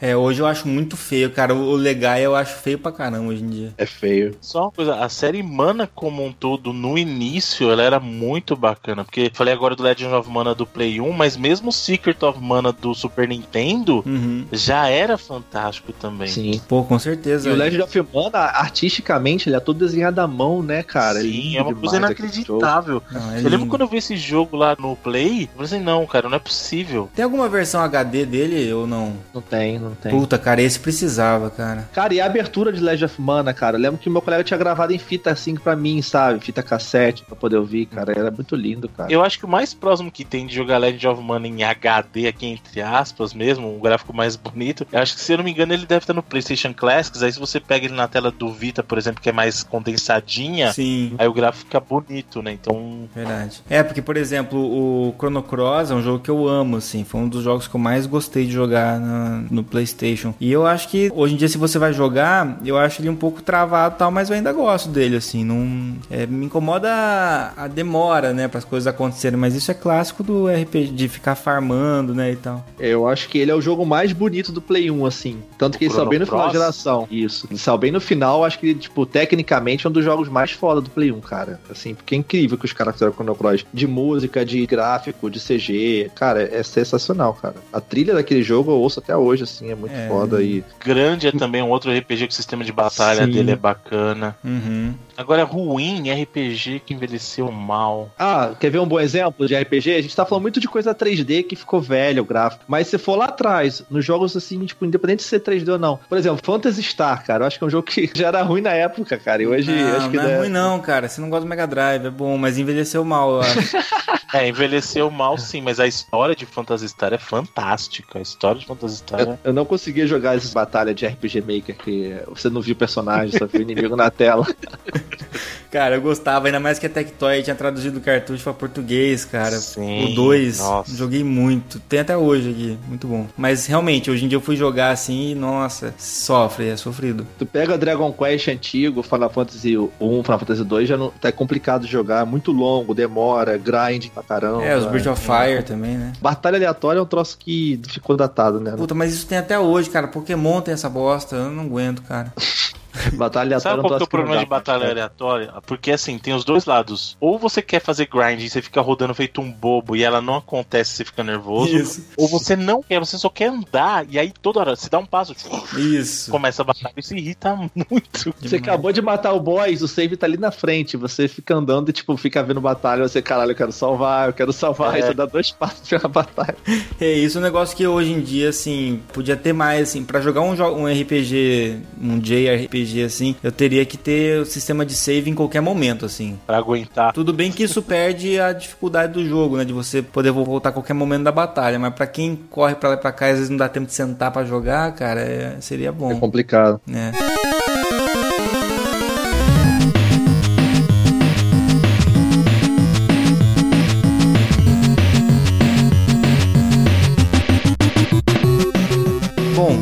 Outro estilo, vamos pra FPS então, que esse dá pra xingar um monte também. Eu já vou começar com o mais polêmico de todos. GoldenEye envelheceu mal pra. Nossa, cara, não dá, cara. A importância dele na época, o multiplayer era divertido na época, mas não dá, gente, pra falar que não envelheceu. Esse jogo envelheceu muito mal. Tem Eu até falei com o André Sim. lá no. Que assim, o, o GoldenEye, é, eu pouco tempo lá no outro canal do BeatStart, o amigo nosso, né, amigo de infância, a gente ia fazer uma live lá e jogar GoldenEye no 64 mesmo, sabe? A gente, porra, vai ser super legal jogar GoldenEye no 64 mesmo com a galera multiplayer. Cara, é muito ruim. Jogou tipo 15 minutos, então, vamos trocar de jogo, né? Mas eu, eu fui jogar, cara, não sei se eu sou fanboy do GoldenEye, cara, mas, acho que sim, mas eu fui jogar com os amigos também o GoldenEye, assim, no 64, e deu, cara, lógico, tem muito problema, mas assim, eu acho o design das fases do GoldenEye pra multiplayer muito inteligente, cara, porque você jogava só com quatro pessoas no máximo, e ainda assim todo mundo se encontrava e se matava. Hoje em dia você joga, às vezes, um multiplayer do, do Call of Duty lá, tem 12 personagens lá, e os caras não acham ninguém, sabe? Então, tipo assim, às vezes é um negócio que era bem bastante embate, mas realmente, uma coisa que eu achei que melhorou um pouco foi o- a versão do Xbox 360 do Perfect Dark, que eles colocaram o uso dos dois analógicos, deram uma repaginada em algumas texturas e eu, e eu consegui jogar melhor do que o GoldenEye. Mas realmente, Sim. sofreu, né? Como muita coisa 3D, né? É, e a culpa não é nem do 3D, é da jogabilidade, né? Igual a gente falou. Se a Sim. jogabilidade era ruim, mata o jogo. É. Na época não tinha o segundo analógico, e você mirar e andar ali era muito complicado. É, eu achei que o Turok envelheceu melhor, cara, porque o Turok você tinha os C-buttons, né, os amarelinhos ali, é, você andava com eles e você mirava com o controle analógico. Então, na verdade, eles tentavam simular dois analógicos, né? É, o Dreamcast fazia muito isso nos Sim, jogos de sim. tiro, né, cara? No Unreal, né? Você jogava assim no Isso. Unreal de Dreamcast. Exatamente. E Unreal no Dreamcast pra mim, aí vai falar o lado mais, mais forte aí do fanboy da época, mas como eu amava Unreal, eu sou muito resistente a isso, tolerante a isso. Mas envelheceu mal, sim, a jogabilidade, é o mesmo caso do GoldenEye, a jogabilidade envelheceu mal, mas eu acho que o Unreal do Dreamcast envelheceu melhor que o GoldenEye. Em termos E de o Unreal do. Dreamcast, ele tava ali engatinhando pra esse lance dos dois analógicos, né? Porque você realmente andava num e mirava com os botãozinhos ali, tipo, Uhum. né? O X, o, o Y. tal. Isso. Cara, quem eu acho que envelheceu mal, assim, foram dos primeiros Call of Duty 2, por exemplo, peguei agora no, no 360 senta pra dar uma olhada, assim. E é legal de jogar, você joga e tal, mas eu acho que envelheceu mal. E eu que tava com vontade de jogar esses dias Medal of Honor do Play 1 pra lembrar se envelheceu mal ou não. Não fiz isso. Eu amava aquele jogo, eu tô com um pouco de medo Sim. de jogar e me decepcionar, porque eu adorava. Então, o caso do Medal of Honor do Play 1, ele já veio na época que existia o DualShock, então a jogabilidade dele tá bacana. É, Não tá excelente, não tá no nível de hoje, mas tá bacana ainda. Uhum. Eu acho que quem envelheceu bem foi o Black. Nossa, verdade. Eu não joguei atualmente, mas na época era lindo. Não, o Black até hoje realmente ele se passaria por um jogo além da geração dele, né? Eu acho também. Ele tá muito mais bonito que um jogo da geração dele. Aham. Que mais? Corrida, vocês têm alguma sugestão aí de, de jogos que envelheceram bem? Burnout Takedown. Nossa, verdade, cara. Ainda é muito divertido jogar, né? Sim. Eu acho que Gran Turismo, pra quem gosta de simulação, os Gran Turismos eles envelheceram bem até. Pra quem gosta de simulação, né? É, visualmente envelheceu muito mal alguns, cara, porque o 2, o Gran Turismo 2, eu achava um dos jogos mais lindos que eu tinha visto na minha vida. Aí eu fui ver esses dias, eu. Hum, Ah, mas também tem quase 20 anos, É. né, pô? Tem Sim, que é, um desconto, pô. Pra Era- época o negócio era bruxaria, né? O exato. replay do Gran Turismo, né? Caraca, coisa do mal, o replay do Gran Turismo. É, Tá. não. Olha aqui, tô vendo o reflexo das árvores do cenário no carro. Olha que coisa inacreditável. É, mas eu falo isso porque assim, porque o Gran Turismo, a proposta dele é ser um simulador, é ser realista, né? Então você pega um jogo que se propõe a ser realista, só que agora ele realmente, no contexto da época, ele era o máximo que dava pra ser. E hoje em dia tem outras opções, a gente, sei lá, é diferente de eu pegar, por exemplo, um Crash Team Racing, um, sei lá, um até o Mario Kart 64 eu jogo numa boa, não tem problema não. Não, Mario 64 não, eu jogo muito o Mario do DS, eu acho muito bom. DS, o Mario bom. Kart DS. Eu acho Crash Team Racing muito Excelente. bom até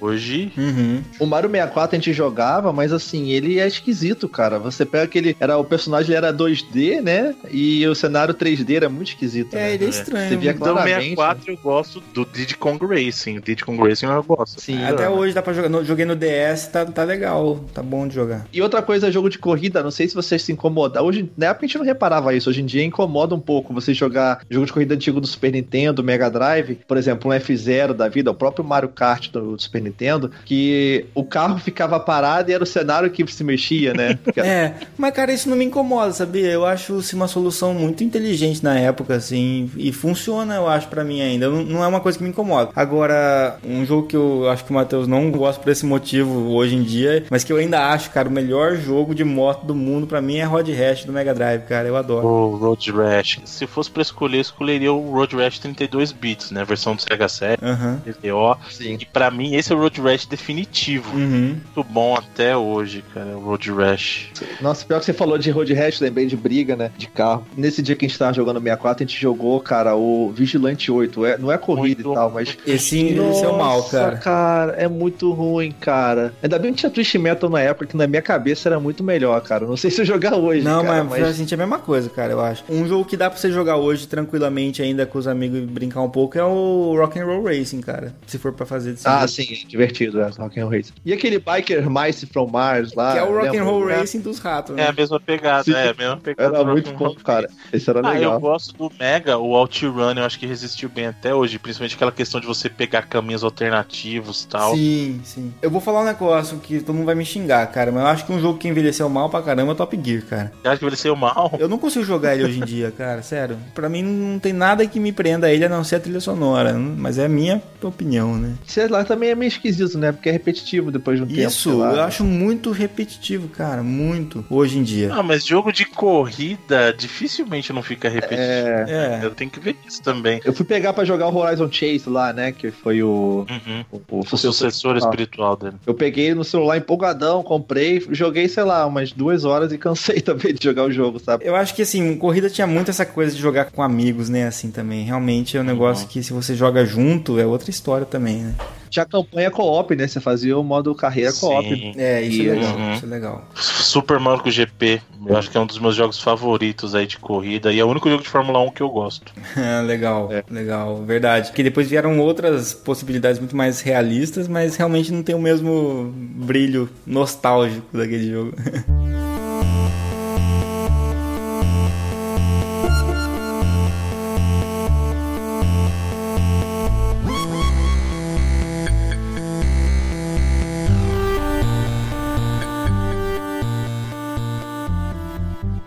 e é isso, né, cara? Os jogos de mundo aberto, assim, é as primeiras experiências, talvez com GTA, com o próprio Shenmue, alguma coisa ali e tal. GTA é um jogo que começou lá no 2D ali, visão de cima, que eu não sei como é que vocês encaram hoje em dia? Vocês jogariam o GTA 1 de novo? Eu não consigo mais. Eu até Não, é tento, mas complicado, toda né, vez cara? eu começo a jogar e falar, ah, não. não dá, né?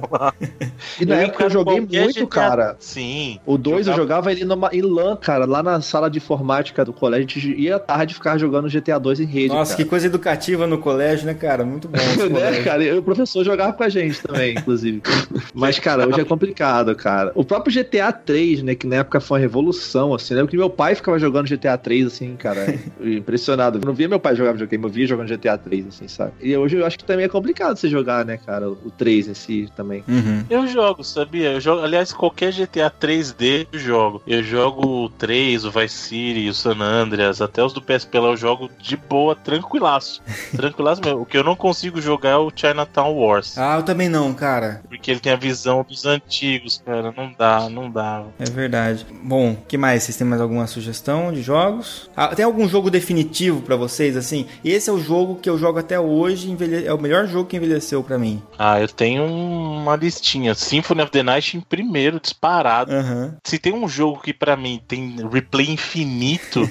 É Symphony of the Night, cara, de verdade. Uhum. Esse jogo é muito bom. Na verdade, Symphony of the Night e o estilo todo, o gênero todo, o subgênero de Metroidvania, né, cara? Sim. Os próprios Metroids, principalmente os Metroids nos portáteis, cara, eu acho que funciona muito bem. Sim, o Metroid sim. Fusion, o Metroid o Zero Mission funciona muito bem. Mostra como que era visionário, né, cara? Um sistema desse, Pois porque até é. hoje é atual, né? É, Exato. E exploração, né? Incentiva a bem. exploração. Esses jogos envelheceram bem. Gráfico, jogabilidade e trilha. Inclusive outro jogo também, Donkey Kong Country. Até hoje eu não me conformo que esse jogo saiu nos 16 bits. É verdade. Faz Donkey sentido, Kong né? Country. É que na verdade Donkey Kong Country, ele é aquele caso de jogo que como ele saiu no final da vida útil, quando Donkey Kong Country saiu, já tinha PlayStation e o Sega Saturn. Então assim, quando o DKC saiu, você tava numa época que o pessoal já tava preparado pra receber o PlayStation e o Sega Saturn e ainda foi lá no ano seguinte saiu dois e depois o 3, e esses três jogos são muito mais bonitos que muitos jogos Uhum. dos 32 bits aí, sabe? Aliás, são muito mais bonitos que muito jogo até hoje, pra ser bem honesto. Sim, e a jogabilidade também é a mesma coisa. Trilha e jogabilidade acompanharam. Então, esses três que se- exemplos que eu citei aí são, pra mim, exemplos de jogos. Não vou dizer perfeito, que a perfeição não existe, mas são jogos que envelheceram bem em todos os quesitos, ou melhor, não envelheceram, né? Legal, legal. Verdade. E aí, você, Teteus? Olha, tipo, vamos ver o que vem na cabeça agora aí. Vou pegar então o exemplo do Super Nintendo. Acho que o, do o mais bonito do Super Nintendo é o. Tinha Donkey Kong também, mas pra variar, eu vou falar do Yoshi's Island também, né? Uhum.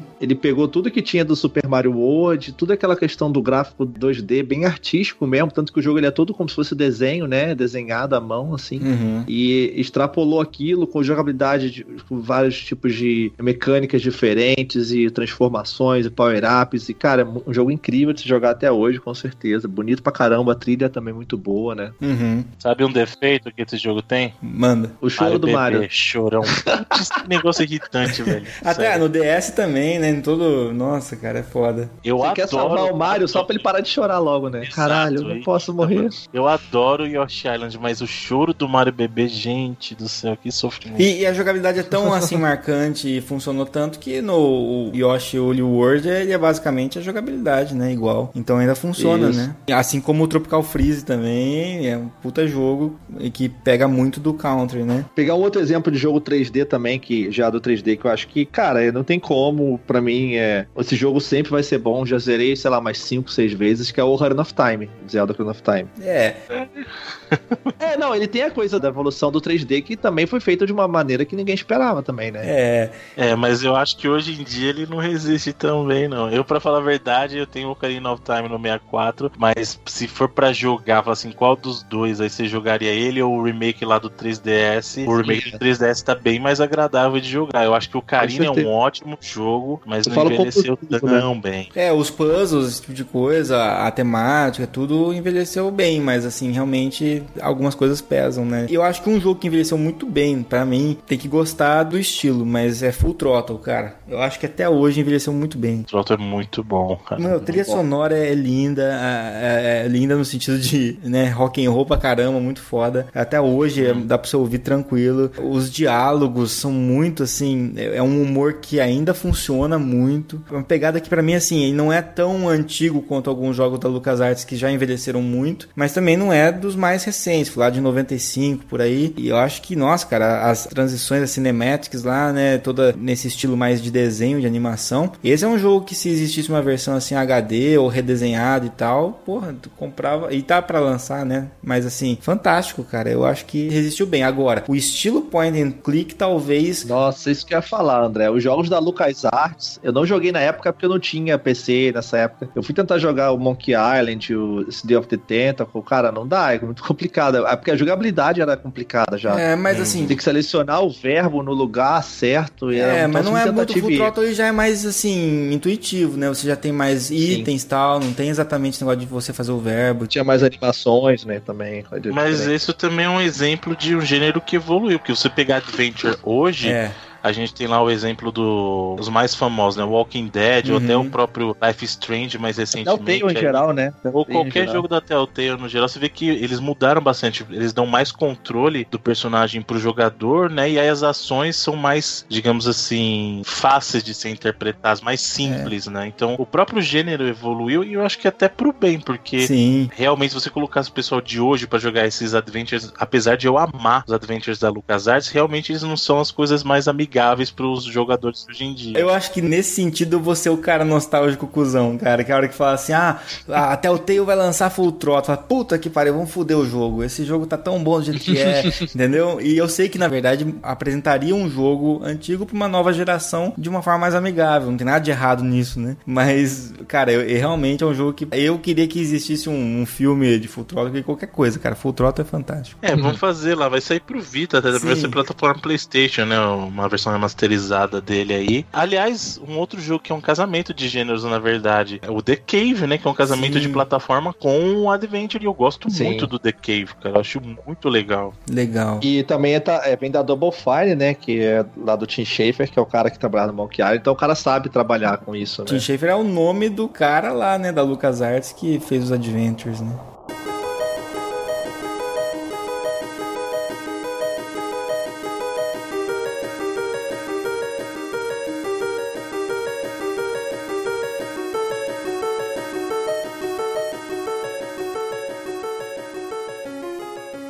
Enfim, gente, queria na verdade falar pro Bruno, né, que tá- eles estão desenvolvendo lá, tá pra lançar, foi na verdade muito bem sucedido o projeto no Catarse do jogo do 99 vidas, né? A meta lá de 80 mil foi superada em muito, né? Então 159%, né? Parabéns, Então né? foi um sucesso. A gente queria deixar os parabéns aqui, né, do Meia Lua a vocês. E a gente vê, então, a gente tá falando de coisas velhas, coisas novas. Vou aproveitar e puxar pro tema, né? Então vou fazer uma pergunta meio maluca, mas beleza.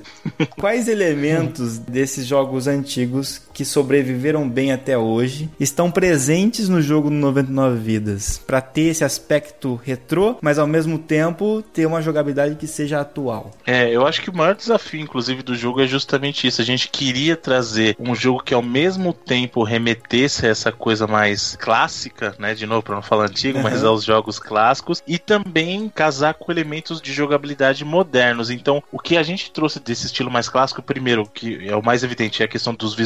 Uhum. Então, assim, a gente fez questão desde o princípio de que o jogo fosse realmente construído com pixel art e propositadamente lembrando um estilo mais próximo dos 8 e 16 bits. Uhum. né? Então, visualmente, isso é uma coisa que a gente perseguiu sim. Outro elemento que é uma coisa que ainda existe hoje em dia, mas talvez com menor frequência, é a questão do co-op. Então, a gente, Uhum. desde o princípio, a gente pensou: esse jogo tem que ter o co-op tanto online quanto local. Então, o local é o clássico, o online é o novo. Então, Legal. A gente falou assim, precisa ter esse co-op e Uhum. tem que ser os dois. Uhum. A gente quer que tanto o pessoal que ainda queira jogar com alguém do lado possa jogar e também não vamos excluir o pessoal contemporâneo, vamos poder jogar online também. Uhum. A questão do estilo também, que é um estilo que ele surgiu pra gente ali nos anos 80, se popularizou muito nos anos 90, que é a questão de um beat'em up, né? É um gênero que hoje a gente tá vendo uma nova leva aí, mas até um tempo atrás não tinha Isso. tanta expressão. Apagou um pouco, né? Isso, e hoje a gente tá vendo essa renascença bacana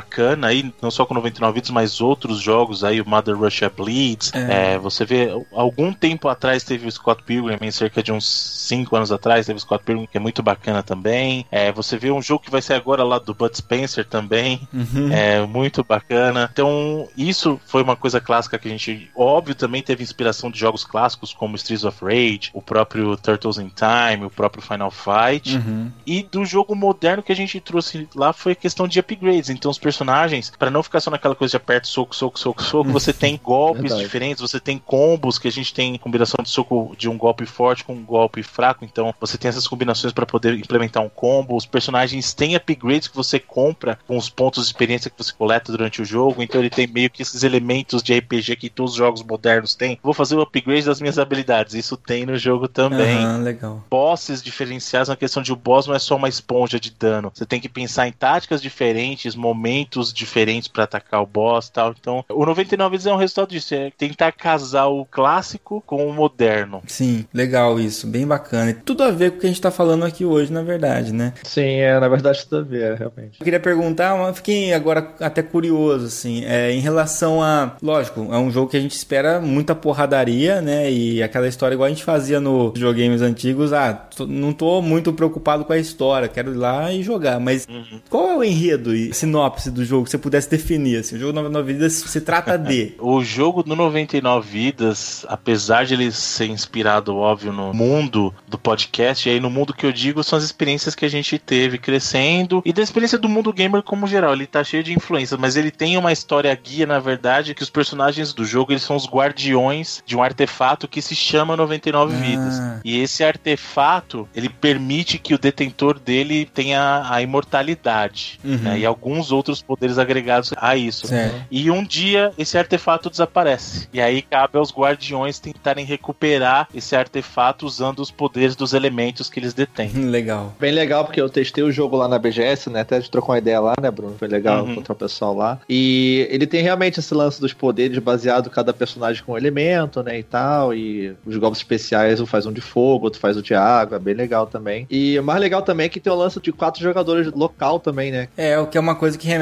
muito aos arcades, né? Quando você tinha mais do que só os dois players do console que a gente tinha num beat'em up de console, né? Você tinha como jogar de três ou até mesmo quatro personagens na, num beat'em up, que é muito legal, né? É, Sim. isso foi uma coisa, como eu falei, a gente tinha muita preocupação de fazer. Então, como o Matheus falou, quatro personagens, até quatro jogadores juntos, tanto co-op local quanto online e misto também, tá? Então você pode jogar Hum, é, dois em co-op local e dois online e monta uma sala com quatro personagens. Muito bom, cara. Eu sinto falta de coisa assim, dessa mistura. Mario Kart do Wii, eu lembro que tinha um negócio desse. Você podia jogar em tela dividida, local e online ao mesmo tempo, né? Então, isso realmente faz falta. É isso, gente. Eu fico muito feliz com esse cast e com a participação. Obrigado, Bruno, por ter vindo aqui representando aí o 99 Vidas. Obrigado mesmo pelo aceite. Eu é que agradeço pelo convite e uma- um grande abraço aí pra todos os amigos gamers aí do Meia Lua. De verdade, agradeço a oportunidade de poder ter falado aqui sobre jogos eu gosto de falar, né? Não saber eu não sei, mas a gente tenta. Espero que seus ouvintes aí tenham gostado e espero também receber vocês um dia lá no 99 também. Ó, chamou, a Opa. gente aparece, cara. A gente é arroz de festa, não tem?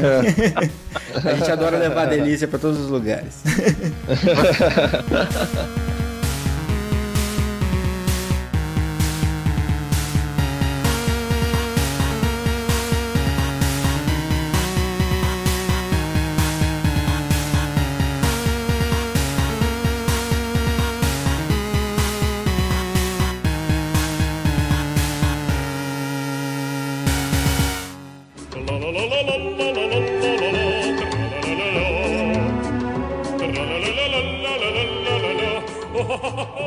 Saudações ouvintes, estamos aqui na sessão de e-mails desse Meia Lua Cast delicioso. Eu, Renato, estou aqui com o Matheus. Fala, Renato. Agora de volta ao nosso tempo, né, cara? Pois é, cara. Já fizemos uma viagem ao passado, dos jogos. né? Depois da delícia e o passado, a gente volta pro, pro presente aqui. Pra falar de delícia, né? Com certeza. Bom, não temos muitos comentários no site dessa vez, certo, Matheus? Pois é, a galera ficou anestesiada por tanta delícia do último podcast que eu não consegui comentar. Só tem comentários falando que delícia aqui no, no, no post. Que delícia cara, que delícia de cast, que delícia de, de programa, é só isso. Comentário maior que a gente tem aqui é do psicólogo Arthur.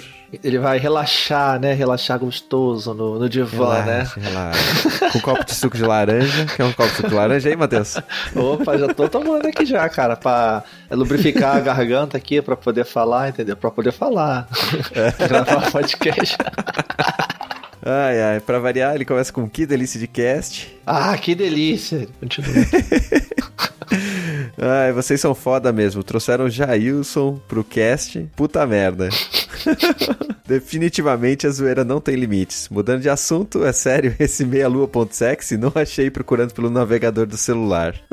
Sim, é, é verdade, é verdade. O nosso domínio alternativo novo aí, meialua.sexy, pra ficar curtinho, todo mundo conseguir aproveitar a delícia que é o meia-lua. Sim, o site é o mesmo, mas agora tem essa, essa abreviação aí pra tu entrar no nosso site e já chegar, já chegando. Sim, sim. Se você quiser digitar o meia-lua pra frente soco.com.br, ele ainda está ativo. Sim, ainda tá lá. E se você quiser, você pode entrar direto no meialua.gamehall.wall.com.br. Essa malu- maluquice toda de gigante que você tem que digitar. A gente só resumiu pra vocês. Isso aí, galera. E mais comentários aqui então, tem o do Eduardo Garbim também, né? O Edu lá das lives, tá sempre presente também. Sim. Ele, ele falou: Ah, que delícia de cash. Caio e Jailson no mesmo cash é muita delícia. É, delícia em excesso. É excesso, né, cara? O Francisco das Chagas também mandou um que delícia cara, né, no comentário. Sim. Assim como a, Niva, a Niva ou Niva, não sei. Ou o Tidos, né? Porque a foto dele é o Tidos, né? É, então. do 10. O, o último comentário que a gente tem aqui é do Darley Santos. Sem presente também, né? Sempre. Sim, ele começa com Hum, então resolveram fazer um cast pornográfico hardcore gay? Entenda como quiser, cara. Livre de interpretação. Ainda bem que ele conseguiu sobrevida mexendo com outras atividades mais, entre aspas, sustentáveis enquanto carreira. Nossa. Pô, o cara não arrega diante de joguinho de terror, não, rapaz. Tá pensando o quê? É, cara. É Inception, né? Porque ele falou do cara ali que joga gameplay, né? O cara jogando o Ocoleste com o personagem dele, cara, entendeu? Sim. excelente, cara, excelente. Excelente, cara. Podemos falar que a gente zerou a vida, cara, por ter gravado um cast com o Jailson? Não, acho que ainda, ainda falta um pouco, cara, mas já demos um belo passo. né? Pelo menos em relação ali à delícia, literalmente, né? Já nesse caso, sim. Sim, sim. Na vida da delícia a gente tá, tá feito já. Não, e foi engraçado também, a gente leu aqui os comentários do nosso site, lembrando que o site, os comentários do Deviante, né? Vão ser lidos lá no, agora na República Deviante, né, Renato? Exatamente, que sai nas terças-feiras. Pelo feed do Deviante. né? Sim, sim, se tudo der certo. Inclusive a recomendação que o Guaxinim fala no SciCast lá e no Missangas, pra vocês assinarem o feed do Deviante, porque aí você recebe os três podcasts ao mesmo tempo, é válida. Inclusive porque agora você recebe quatro podcasts. Você recebe o República também. Nossa, quatro podcasts. É, porque pra quem não sabe, a gente tá no Deviante, né? Que é a casa do SciCast e do Meia Lua Cast, do Missangas Isso. e agora da República Deviante. Isso. E mais um, a gente consegue montar a nossa equipe e conseguir chamar o robô gigante, porque esse é o nosso objetivo. Quase isso, né, cara? Escutem lá então os outros podcasts, se inscrevam no feed. Sim. E comentem mais, galera. Participem, né, do, do- dessa leitura de e-mails. O pessoal tem ouvido bastante, né?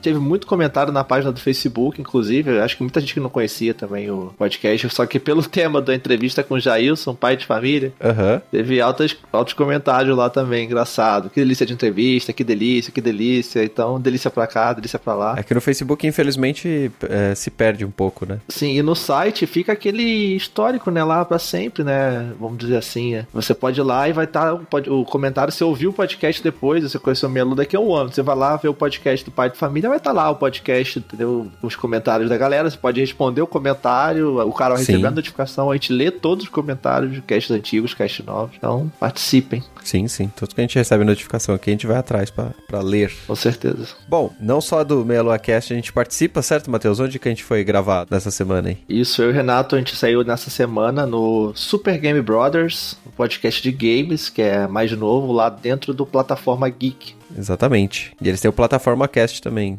Então, além, depois que vocês ouvirem o cast que eu e o Matheus participamos, vocês ouçam os, os outros podcasts da casa deles lá. Falamos sobre portáteis, né? Exato, exatamente. Portáteis bonitinhos, pequenos, que você coloca no bolso e vai no busão, né? Desde muito tempo. Sim, ainda soltamos a mãe de Nai, falamos do futuro um pouco, né? Foi bem legal, foi divertido, escutem lá. Tem uns comentáriozinhos no final sobre o Switch. Isso. Se é um portátil, não é um portátil. E se você quiser saber um pouco mais sobre, sobre o Switch, é, eu participei do level 123 do Player 2 e a gente falou só sobre Switch. Uma hora e pouco de Switch. Vamos lá também e ouçam o Player 2, que já participou aqui com a gente no, no MeloaCast. Olha quanta Nintendo tem aí pra você ouvir, ó. Pois é, cara, tem muita coisa, muito conteúdo. Isso, e é isso aí, galera. Podcast é tudo família, a gente tá um participando do outro, se divulgando, e a gente tem que ser assim mesmo, pra poder divulgar essa mídia bonita, né? Exatamente, exatamente. Mas fora os que a gente participou, Matheus, vamos recomendar mais podcast pra essa galera aí. Vamos aproveitar que tem pouco comentário, a gente dá uma esticada aqui. Já que é pra recomendar, o que eu tenho ouvido ultimamente, cara, tá bem complicado de ouvir podcast. Eu recomendei um SciCast da última vez, eu vou recomendar SciCast de novo, porque bom. a gente tem que puxar saco dos nossos amigos, né? Nossos irmãos de, de República, que mora do quarto do lado. sim, sim. E vou recomendar o SciCast sobre o Big Bang, que é muito legal. Eles falaram sobre a, um pouco da história da astronomia, como a astronomia cresceu, e as, é, os grandes pessoas, e como veio essa origem da expansão do universo e tudo mais. Escutem lá, é bem legal. Vale a pena ouvir. Excelente, excelente. Ganhar um pouco de cultura, não só essas delícias aqui da gente. que também é Tem que ter o cultura. equilíbrio na podosfera também. É, né? cara. Essa aqui é 140, Big Bang, escutam lá. Muito bom. Vou deixar aqui então uma recomendação sobre um podcast diferentão, que é o audiojogo que o pessoal da- do Ultra Geek fez junto com, com a Asus, né? Um projeto conjunto deles lá, com vários dubladores participando. Tá muito bem é, montado lá o esquema deles. Que é uma sequência de áudios dramatizados e tal. E que eles quebraram em vários episódios e você decide qual é o caminho que você vai seguir. Igual aqueles livros jogos antigos, né? Sim, excelente. Cara, quando você me mandou, eu também, logo depois eu ouvi também umas notícias, achei sensacional a ideia dos caras, né? Ainda mais tem uma galera de muito peso, assim, envolvida, galera boa, né? Dubladores, como você falou e tal. Exatamente. Então é muito legal, cara. Essa, só pela nostalgia, né? É quase. Sabe o Mass Effect lá, que você escolhe suas opções e tal? Sim, é, sim. Pra galera nova aí que não jogou o livro-jogo, é isso, né?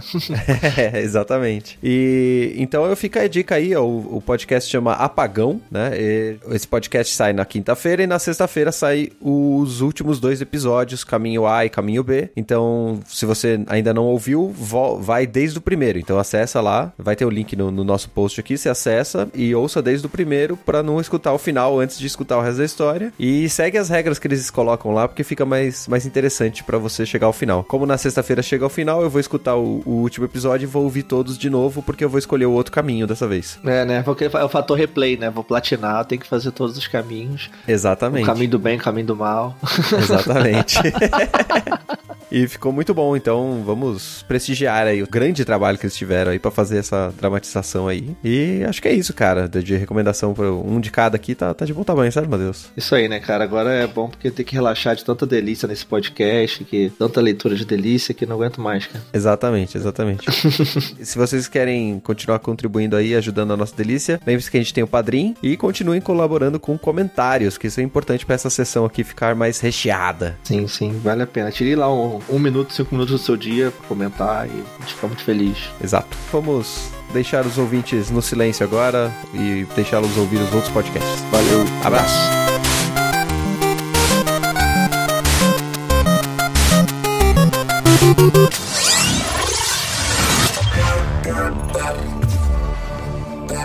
A Seagate é líder global no fornecimento de soluções de armazenamento de dados, desenvolvendo produtos incríveis que possibilitam que pessoas e empresas criem, compartilhem e preservem seus dados mais importantes, sejam corporativos ou aquelas recordações mais que especiais.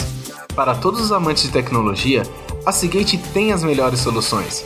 Saiba mais em seagate.com.